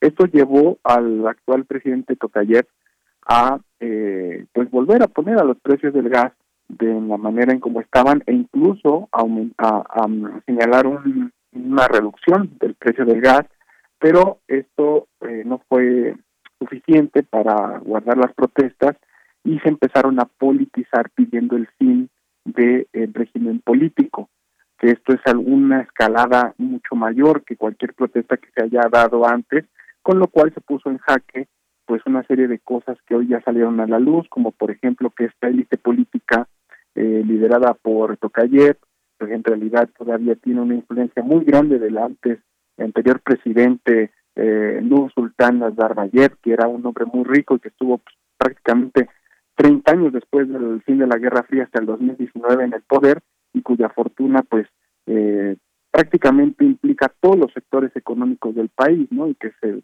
dice sigue jugando un papel importante en el Consejo Supremo de Seguridad. Esta crisis entonces llevó a que el presidente Tokayev solicitara por medio de un acuerdo de amistad que se tiene con Moscú la ayuda de Rusia para apaciguar las protestas que de otra manera no se habrían podido apaciguar, dando pie a la internacionalización del conflicto y a una serie de eh, bajas que pues se han anunciado lamentablemente en los días que llevamos de estas protestas. ¿no? Ese es el contexto de Yanir en el cual podemos empezar a analizar el conflicto.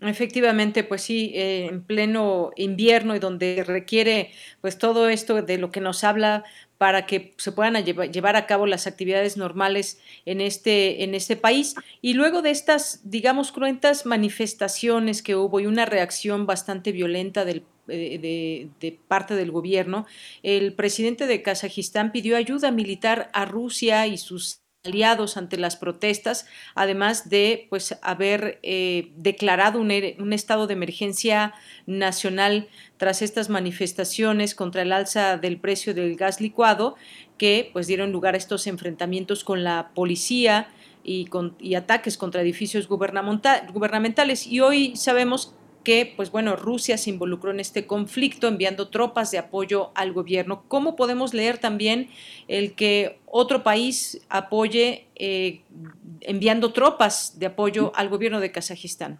Eh, esto que, que, comenta tal vez es la parte más importante de la, de la noticia y del conflicto, porque eh, Kazajistán, que históricamente ha sido un país relativamente estable en la zona del Asia Central, es un país de no más de 20 millones de habitantes, autosuficiente en energía, es un país muy importante para la geopolítica de Rusia, porque sigue siendo, con todo lo que es energéticamente hablando, uno de los países más cercanos a Moscú, igual que por ejemplo el caso de Bielorrusia, en el caso de otra frontera con Europa, o como en algún momento lo pudo haber sido Ucrania antes de la famosa Revolución Naranja. Eh, esta importancia de Kazajistán versa para Moscú en que es prácticamente una línea roja el hecho de que Kazajistán quisiera cambiar el tipo de gobierno que tiene, precisamente porque Moscú se siente muy presionada por los aliados de la OTAN y los miembros de la OTAN en sus fronteras, que es algo que se está llevando a cabo, por ejemplo, ahorita una cumbre que se mencionaba en la entradilla de su noticiero sobre Ucrania, que es algo con lo que se tiene que conectar esto que está pasando aquí en Kazajistán. Son zonas de influencia de alta importancia para Moscú porque cualquier cambio en estas fronteras pueden llevar a una inestabilidad doméstica dentro de Rusia. Además, las inversiones que se tienen dentro de Kazajistán, de Moscú, por medio de una población que un cuarto de la población de Kazajistán es de es ruso parlante y que se considera por Moscú como una parte importante a defenderse políticamente hablando, además de las inversiones chinas que hay dentro de Kazajistán, además de la importancia de Kazajistán para las criptomonedas a nivel internacional, bueno, todos estos elementos hacen de este país pues un, un importante actor para la estabilidad económica para Moscú y para los miembros del Consejo de Cooperación de Shanghái y el famoso eh, Tratado de Seguridad Colectiva, que todos estos son organismos a los que pertenece este, este país kazajo. Bien, y luego, pues otro participante también, al menos eh, con una voz que decir, algo que decir al respecto, pues está Estados Unidos, doctor, que llamó el pasado martes a Rusia a retirar rápidamente, así lo mencionaron, sus fuerzas enviadas a Kazajistán eh, por pedido del presidente Kasim Jomar Tokayev tras estos violentos disturbios. Un tercer país también que hace un llamado y ni más ni menos es Estados Unidos. Sí, la verdad es que hay muchas críticas con esto que hizo Biden porque en primer lugar, bueno, la autoridad política moral que tiene Estados Unidos para hacer este llamamiento es muy baja eh, lo dice un país, por ejemplo, que estuvo eh, 20 años en Afganistán, un tema que nosotros y yo aquí con el auditorio analizamos el año pasado, eh, un país que estuvo y que sigue estando de una manera muy fuerte en Irak, no, militarmente hablando, eh, llegó a tener muchas críticas esta esta postulación de, de Biden. Eh, al menos, eh, y no es una cuestión de eh, de, estar segmentando la información y mucho menos, pero eh, la forma en la que los rusos han acudido a Kazajistán se ha hecho por medio de un tratado, que es el tratado de la Organización del Tratado de Seguridad Colectiva, y esto está firmado por medio de una eh, una acción que a la que tiene derecho el presidente de cualquier país que sea miembro de este tratado de solicitar la ayuda tal como los miembros de la OTAN lo pueden hacer si son miembros de la OTAN. O sea, es, es parte de una serie de protocolos que se tienen entre los gobiernos soberanos. Ahora, lo que sí hay que decir es que el uso de la fuerza y de la violencia tiene que castigarse. No, eh, no se deben permitir violaciones de derechos humanos, eh, se debe de dar una explicación exactamente cuáles son los objetivos de la presencia rusa en Kazajistán para que esto no devele o no derive en violaciones masivas de derechos humanos, cosas que han acontecido lamentablemente en otras partes del mundo cuando vemos este tipo de acciones, ¿no? Es, hay, que nivelar todo esto, pero creo que Estados Unidos tiene muy poco que decir frente a lo que está pasando en Kazajistán, dada su historia militar en países del Medio Oriente. Efectivamente, sí, esta respuesta que hubo de parte del gobierno fue bastante criticada también si nos vamos a este tema de los derechos humanos, porque hubo, hubo muchas muertes en este, en este sentido. La respuesta fue muy virulenta, por decirlo de alguna, de alguna manera. Eh, parece ser que las aguas están más tranquilas. ¿Cómo, cómo lo ve, doctor? Bueno, siento que en primer lugar lo de Estados Unidos tampoco eh, tuvo gran eco porque Joe Biden al interior del país parece que todavía tiene una debilidad, una debilidad política eh, evidente frente a lo que está pasando con el movimiento trompista que sigue adquiriendo fuerza y que en diferentes encuestas pues también han salido actores que han estado apoyando este movimiento trompista. Además, Donald Trump, a pesar de que ya no es presidente formalmente de Estados Unidos, sigue canalizando cada uno de estos errores y políticamente Biden está muy débil, por lo cual pues este tipo de declaraciones tampoco hacen tanto eco, ¿no? Ahora, con respecto a lo que pasa dentro de Kazajistán, es importante que haya eh, formas de, ir documentando cuáles son los, los objetivos de la misión rusa, ¿no? El gran problema que se tiene con este tipo de intervenciones es que todos sabemos cuándo entran, pero muy pocos sabemos cuándo van a salir, cómo van a salir y cuáles van a ser las consecuencias, ¿no? Entonces, eh, en términos de, democracia, de, derechos humanos, también es mala señal que las tropas rusas se queden mucho tiempo, porque aunque es legal, como lo acabamos de mencionar, en términos eh, de legitimidad, una extensión de la presencia rusa en Kazajistán, pues podría derivar también en otros problemas en la sociedad kazaja, ¿no? Entonces hay que ver también que esta penetración rusa solamente está avalada por un cuarto de la población, pero que también hay un malestar social, que es por lo que inició la protesta, que se debe de atender eh, por medio de la sociedad kazaja.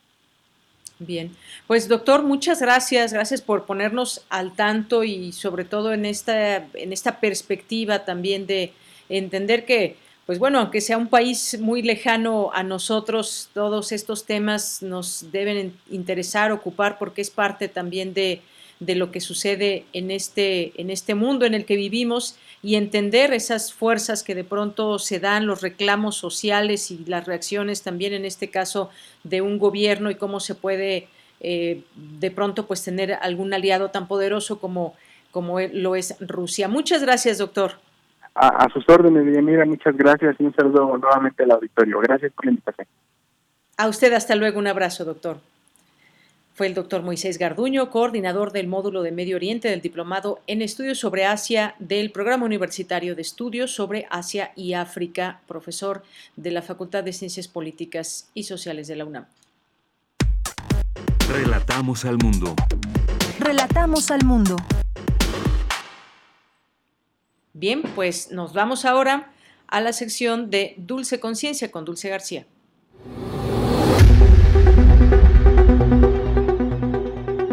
Dulce Conciencia. Ciencia. En Prisma. Muy buenas tardes al auditorio de Prisma RU, los saludo con mucho gusto y les deseo que tengan un excelente y feliz 2022. Hoy vamos a platicar sobre la importancia de la ciencia a casi dos años de la pandemia y es que ha sido la ciencia una fuerte aliada para hacerle frente a esta situación, tanto en la investigación del virus como tal, como en nuestra forma de vivirlo. Antes de pasar a esta entrevista con un excelente divulgador científico, los invito a que escuchemos un poquito de información. Pasado casi dos años desde que nos fue anunciado que el SARS-CoV-2 se encontraba en México. Hoy seguimos viviendo la pandemia que dicho virus causó. Ahora sabemos cómo ha sido su evolución, cómo podemos prevenir su contagio, cómo podemos cuidarnos para estar fuertes frente a él y ya contamos con diversas vacunas. Todo ello gracias a la ciencia. La ciencia de manera positiva o negativa siempre ha sido cuestionada, pero ella no es la culpable de los usos que se le han dado. Lo cierto es que es la ciencia la que nos ha ayudado a hacerle frente a esta pandemia inclusive a ritmo acelerado. Algunos expertos consideran, por ejemplo, que las vacunas contra la COVID-19 se desarrollaron de forma heroica, en tiempo récord y en algunos casos usando tecnologías novedosas. La pandemia ha dejado claro que la ciencia importa, que es fundamental continuar con la investigación y la divulgación científica haya o no haya emergencias. Dicha pandemia aún no termina, pero contamos con una gran aliada para seguir haciéndole frente, la ciencia. Y bueno, sobre el tema platicamos con Martín Bonfil, quien es académico de la Dirección de Divulgación de la Ciencia de la UNAM y quien en su columna Ojo de Mosca número 277 de la revista Cómo ves de la UNAM habla sobre el año en que la ciencia siguió importando. Martín platica, por ejemplo, acerca de los desarrollos científicos que se han dado en medio de estos eventos naturales que llegan a veces sin previo aviso. Acabamos de comenzar un año nuevo y el año pasado, igual que el anterior, fueron años muy difíciles porque los hemos vivido en medio de una pandemia. Por eso quise hablar en mi columna de la revista Como ves, que se llama Ojo de Mosca, sobre la importancia que ha tenido la ciencia en estos dos años y en esta pandemia. Creo que ha sido un periodo en que eh, nos hemos dado cuenta todos los ciudadanos de México y del mundo la importancia enorme que tiene el conocimiento científico, los desarrollos tecnológicos basados en este conocimiento científico y en particular pues los desarrollos médicos, ¿no?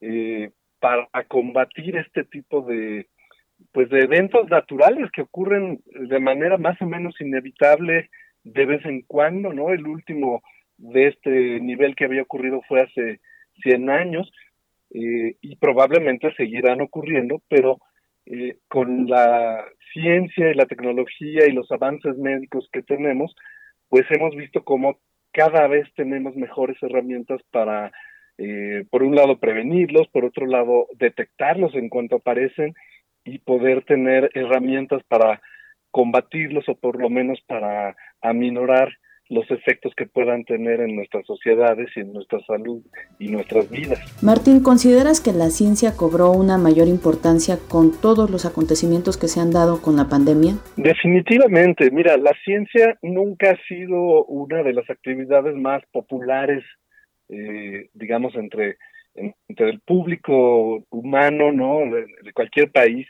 siempre es mucho más atractivo cosas pues como los deportes, la política, el mundo del espectáculo y en cambio la ciencia siempre se ha considerado algo como para expertos, para nerds, algo a veces nocivo porque pues sí sí hay aplicaciones nocivas de la ciencia a lo largo de la historia.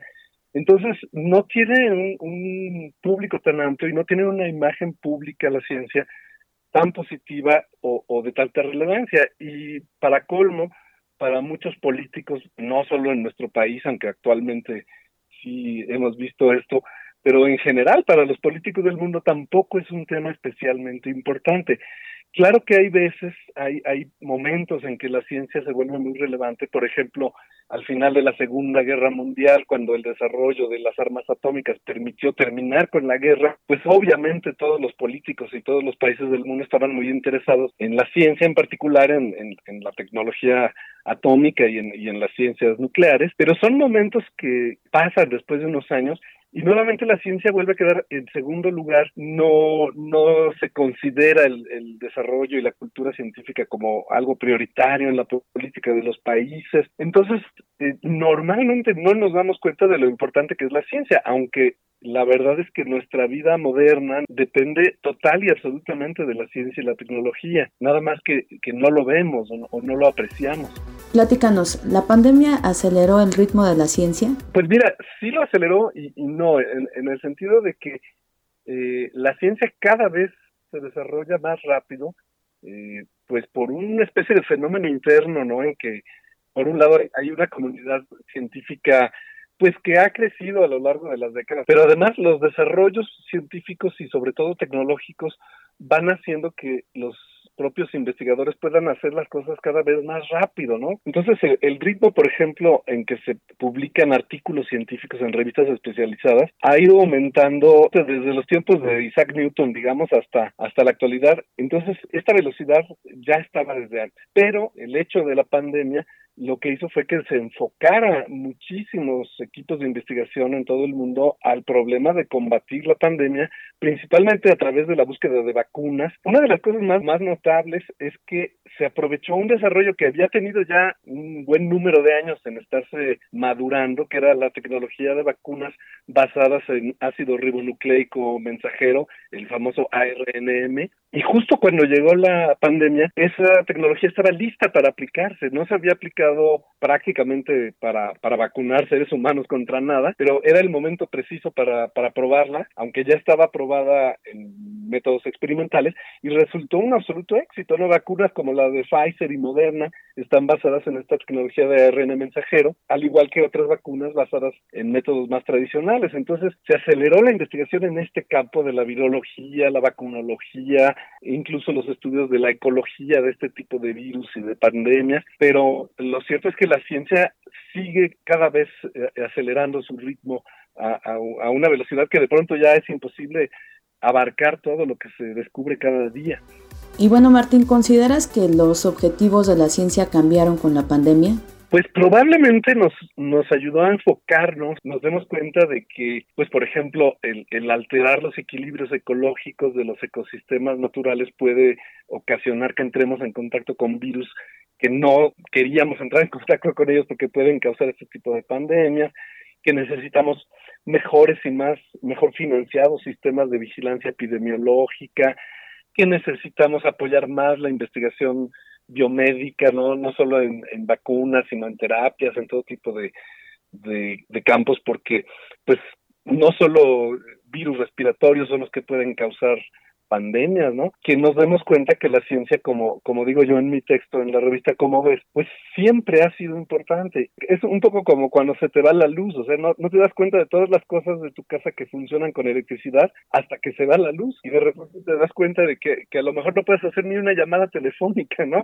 Ya por último, Martín, quisiera preguntarte cómo lograr que la ciencia siga importando ya pasada la pandemia. Bueno, la, la ciencia sigue importando, el problema es que nos demos cuenta, ¿no? De que seamos conscientes de eso aprovechar esta experiencia que hemos compartido todos los seres humanos, que es vivir más de dos años en, en, pandemia y con cuarentenas y con vacunas y con preocupación y con muertes, pero también eh, pues dándonos cuenta de los logros que se pueden hacer cuando se trabaja apoyando la ciencia y la tecnología, pues que nos demos cuenta de que hay que apoyarlas, ¿no? Que hay que conocerlas, eh, los comunicadores de la ciencia y la comunidad científica puede aprovechar esta oportunidad para reforzar los programas de, difusión de la cultura científica, como haces tú en, tu sección aquí en este programa de radio, por supuesto. Cualquier país que, no se dé cuenta de que debe apoyar el desarrollo de la ciencia y la tecnología en, en su propia sociedad, eh, está cometiendo un grave error, ¿no? Ahorita apostarle desde el gobierno, desde la sociedad y desde las empresas privadas al desarrollo científico y tecnológico es una de las mejores vías de garantizar un mejor nivel de vida para, para los países. Y bueno, pues agradecemos mucho a Martín Bonfil de la Dirección de Divulgación de la Ciencia de la UNAM que nos haya compartido toda esta información. Yo me despido, agradezco mucho su atención. Los dejo con una frasecita y con nuestra conductora de Yanira Morán. Muy buenas tardes. Tienes una cita con un científico. La ciencia se compone de errores que a su vez son los pasos hacia la verdad. Julio Verne.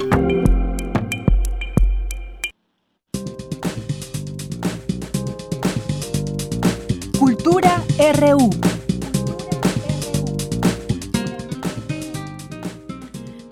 Bien, pues hemos llegado ahora a la sección de cultura con Tamara Quiros. Adelante, Tamara. Deyanira, buena tarde a ti y al auditorio de Prisma RU. Gracias por seguir en sintonía a través de las frecuencias de Radio UNAM. Esta tarde tenemos información sobre diversas actividades. Les comparto que el Centro de Difusión Cultural de la Facultad de Estudios Superiores Acatlán abrió la convocatoria para participar en los cursos y talleres culturales para el semestre 2022-2. Para darnos más detalles, conversamos con el maestro Adrián Maldonado, jefe del Departamento de Extensión Cultural de la Coordinación del Centro Cultural Acatlán. Adrián Maldonado, bienvenido a este espacio radiofónico. Platícanos cómo se han pensado estos cursos, en qué modalidades, quiénes pueden participar y también ¿Cuáles son las opciones que tenemos para compartir, para aprender? Muy bien. Bueno, los cursos y talleres en la FESA Catlán fueron planeados de manera semipresencial en un primer momento. Es decir, tenemos cursos que serán en línea y también tenemos cursos que serán en la modalidad en línea, pero con una clase presencial en la facultad. Así tenemos la gran mayoría de nuestros cursos y talleres que vamos a ofertar para este semestre, al igual que las clases individuales. También tenemos la segunda modalidad de que sea una en línea y una presencial en la facultad. Adrián, en otras facultades, por ejemplo, en la de Aragón, hay cursos intersemestrales. Eh, ¿Hay alguna diferencia entre estos cursos, los que están ofreciendo aquí en, en FESA Catlán? Eh, sí, por lo general es el periodo de tiempo. El intersemestral abarca lo que, lo que son las vacaciones, ¿no? Por lo general eso es lo que tenemos por cursos intersemestrales. Y nosotros estamos ofertando nuestros cursos y talleres con una duración que va acorde al semestre. Es decir, nuestro periodo de clases para este periodo es del 21 de febrero al 28 de mayo, o sea, casi todo el semestre, que ya arranca a finales de enero. ¿Cuáles son estos cursos y talleres que, que se pueden tomar? ¿Son individuales? ¿Son en grupo? ¿Cómo puede participar la gente que nos escucha? En esta ocasión son van a ser grupales como son los, semestres, como son todos los semestres, pero evidentemente por cuestiones de pandemia los grupos van a ser reducidos de acuerdo a nuestros espacios y salones que tenemos, evidentemente para evitar alguna situación que no queremos que, que pase y sobre todo pues pensando en la salud de todos. ¿Qué oferta tenemos es para el siguiente semestre? Tenemos en teatro y actuación, pueden entrar al grupo representativo de teatro universitario de Acatlán. También pueden practicar o estudiar el taller de cuentacuentos, que es un taller que ha tenido mucho mucho auge en estos semestres. Tenemos otro que va más encaminado a la actuación, que tiene que ver con la actuación frente a la cámara, es decir, para aquellas personas que quieren desarrollarse en un sentido no tanto teatral, sino más en un sentido de actuación con vísperas a hacer audiovisuales o cine. También tenemos un taller de actuación meramente para teatro y otro que refiere a jugar un poco más con la imaginación tiene que ver con creación teatral. Eso es en cuanto a teatro y actuación. En artes plásticas y audiovisuales tenemos los cursos de pintura y de dibujo artístico. Tenemos otro taller que es nuevo, que es combinación de artes plásticas y estudios del arte. Ahí van a ver un poco más el desarrollo de la historia del arte, sobre todo la pintura, pero a su vez, a su vez practicándola, ¿no? dependiendo de las corrientes que vayan a ver con el profesor. En la parte de audiovisual tenemos un curso que es nuevo, que es música y sonido para cine, es decir, ahí van a aprender los interesados en desarrollar y hacer música para cine, para cortometrajes. Tenemos edición y postproducción de audio y video, esos son a la distancia, y tenemos el taller de realización cinematográfica, donde lo que le enseñamos a los chicos es hacer todo el proceso de la producción para poder llegar a, a, filmar o a grabar un cortometraje a fin de semestre. En baile y danza tenemos una oferta un poco más eh, robusta, tenemos salsa y bachata en varias modalidades, tenemos también Dance Heels, que es danza en tacones, que también es un curso que, que nos ha funcionado muy bien, tenemos el taller de danza árabe, el de danza española, eh, la danza clásica, que gusta mucho, danza jazz en dos vertientes, danza jazz en su estilo clásico y danza jazz en estilo modern y Broadway. Y tenemos los grupos de danza folclórica en dos niveles, principiantes e intermedios, el grupo de Orita y Hiti, que son danzas polinesias, y un grupo de danza contemporánea. Eh, luego tenemos cursos multidisciplinarios, que aquí abrimos más la baraja en cuanto a temáticas de oferta. Tenemos algunos talleres nuevos, que es reconociéndome a través del arte. Aquí la idea es que quien esté interesado pueda acercarse a sí mismo, pero a través de la práctica de una disciplina artística. Tenemos un curso que es Introducción al lenguaje de señas mexicana y comunidad sorda, es decir, lenguaje de señas. También tenemos Pedagogía del arte, que es un curso encaminado, aquí es un poco más a aquellas personas que se dedican a la docencia, sobre todo a la docencia artística, lo que hacemos es encaminarlos un poco más o dar un poco más de pedagogía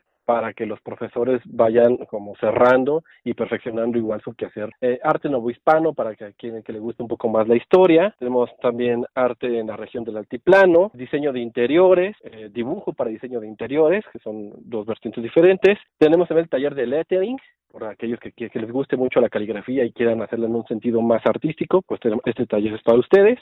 Tenemos un curso de historia y teoría del cine que se llama La Vuelta al Mundo en 24 cuadros y para aquellas personas que les guste una cuestión más de hacer como su huerto en casa o les gusten las flores o las plantas, tenemos el curso de taller de técnicas de floricultura. Y luego tenemos en la parte de literatura, tenemos un taller que ha gustado mucho, que es fantasía, terror, ciencia ficción, eh, y todo esto en, la, en, creación literaria. Es decir, lo que el profesor les enseña es hacer un recorrido por los principales nombres de autores de fantasía, de terror y de ciencia ficción, a después ir cerrando e ir encaminando creaciones propias de los participantes en cuentos que lleven esta, estas temáticas. Si lo de nuestros usuarios es más hacia su cuerpo, digamos, y hacia otros cuidados, tenemos una sección que la llamamos cultura del cuerpo, donde eh, lo que, los cursos que tenemos ahí son body dance, que es acondicionamiento físico, o sea, prácticamente para que hagan mucho ejercicio. Tenemos un curso de stretching, que es prácticamente estiramiento del cuerpo. Y por otro lado tenemos también el curso de meditación. En la parte musical tenemos el coro, así como la Big Band de Jazz de la FESA Catlán y un curso que va más con formación que tiene que ver con solfeo y armonía. Para aquellas personas que están estudiando música o canto, el solfeo y la armonía es básica y entonces también tenemos un, un curso para ellos. Y para los pequeños también tenemos una oferta. Tenemos el curso de teatro infantil que se imparte los sábados y tenemos el curso de baby ballet. Y también para ellos tenemos clases individuales. Estas también van desde niños adultos mayores y adolescentes. Estas son clases individuales que impartimos todos los meses y ahí son las disciplinas de violín, guitarra, también tenemos piano, tenemos coach vocal o canto y si lo que quieren es hacer un taller intensivo tenemos talleres intensivos de fotografía. Uno es edición fotográfica digital y el otro es un taller de fotografía como tal. Y el último taller que tenemos ya intensivo es cómo hacer reseñas de libros y conciertos. Es decir, este tiene que ver un poco más con la crítica artística. Que, que justo era lo que te iba a preguntar, Adrián, precisamente lo que nos comentas de los cursos intensivos para que la gente que nos escuche, bueno, hay para todos los gustos, para todas las edades y también cursos y talleres que se acomodan a los distintos tiempos, lo cual también me parece maravilloso. Creo que es una gran oferta. Platícanos acerca también del periodo de inscripciones, todavía tenemos tiempo, y también de los costos, porque a lo mejor la gente que nos escucha dice, yo no soy de comunidad UNAM, pero bueno, claro. la Fiesta Catlán siempre abre sus puertas para el público en general. Así es, así es. De hecho, el periodo de inscripciones acaba de empezar, empezamos el 10 de enero, es decir, esta semana, y terminamos hasta el 19 de febrero, es decir, es casi un mes y medio de inscripciones. Son inscripciones en línea, el proceso de inscripciones es relativamente sencillo, pueden entrar a un sitio web que tenemos o a nuestro a nuestra página de Facebook del 10 de enero al 19 de febrero. ¿Cuáles son nuestros costos? Si eres parte de la comunidad universitaria, no solo de la FESA Catlán, sino de cualquier dependencia o escuela, facultad de la UNAM, el costo por todo el semestre son pagos únicos. Para comunidad UNAM y escuelas incorporadas a la universidad son 600 pesos. Si eres exalumno, INAPAM o alumno activo de alguna escuela pública o privada de cualquier nivel, el costo por todo el semestre es de 975. Y si eres comunidad externa, el costo es de 1.300 por todo el semestre. Los cursos infantiles tienen un costo de 700 pesos.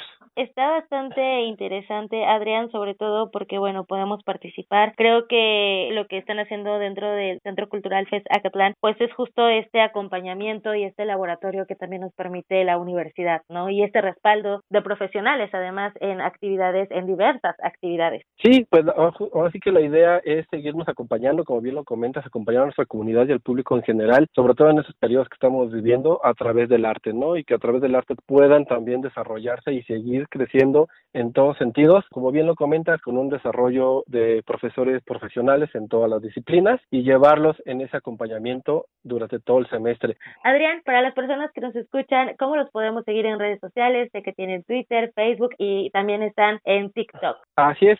En nuestras redes sociales de Centro Cultural, como lo comentas en Twitter y en Facebook, es Centro Cultural Acatlán, así nos pueden encontrar y también nos pueden encontrar como talleresculturales.acatlán. Y bueno, ahí están siempre al pendiente de sus redes para cualquier duda o comentario que tengan acerca de estos cursos y talleres. Todavía tenemos un mes para participar. Adrián Maldonado, jefe del Departamento de Extensión Cultural de la Coordinación del Centro Cultural Acatlán. Agradezco este desglose de las actividades que nos has proporcionado esta tarde y también el enlace para platicar con nuestro auditorio de Radio UNAM. Al contrario, agradezco tu invitación y estamos a sus órdenes en la coordinación de difusión cultural y en el Departamento de Extensión Cultural para lo que se ofrezca y obviamente para llevar el arte a todos ustedes. Muchísimas gracias. Con esto llegamos al final del programa. Visiten las redes arroba cultural Acatlán o el sitio web acatlan.unam.mx. Que tengan excelente tarde. Deyanira, regreso contigo. Hasta mañana. Hasta mañana. Muchas gracias, Tamara. Son las 3 de la tarde en punto, nos vamos, pero lo esperamos mañana en punto de la 1 de la tarde con mucha más información. Analizaremos el tema de la, la venta de Citigroups, Bananex. Tendremos aquí todos los detalles y más, más. Así que quédese con nosotros, mañana lo esperamos. Por lo pronto, buena tarde y buen provecho. Hasta mañana.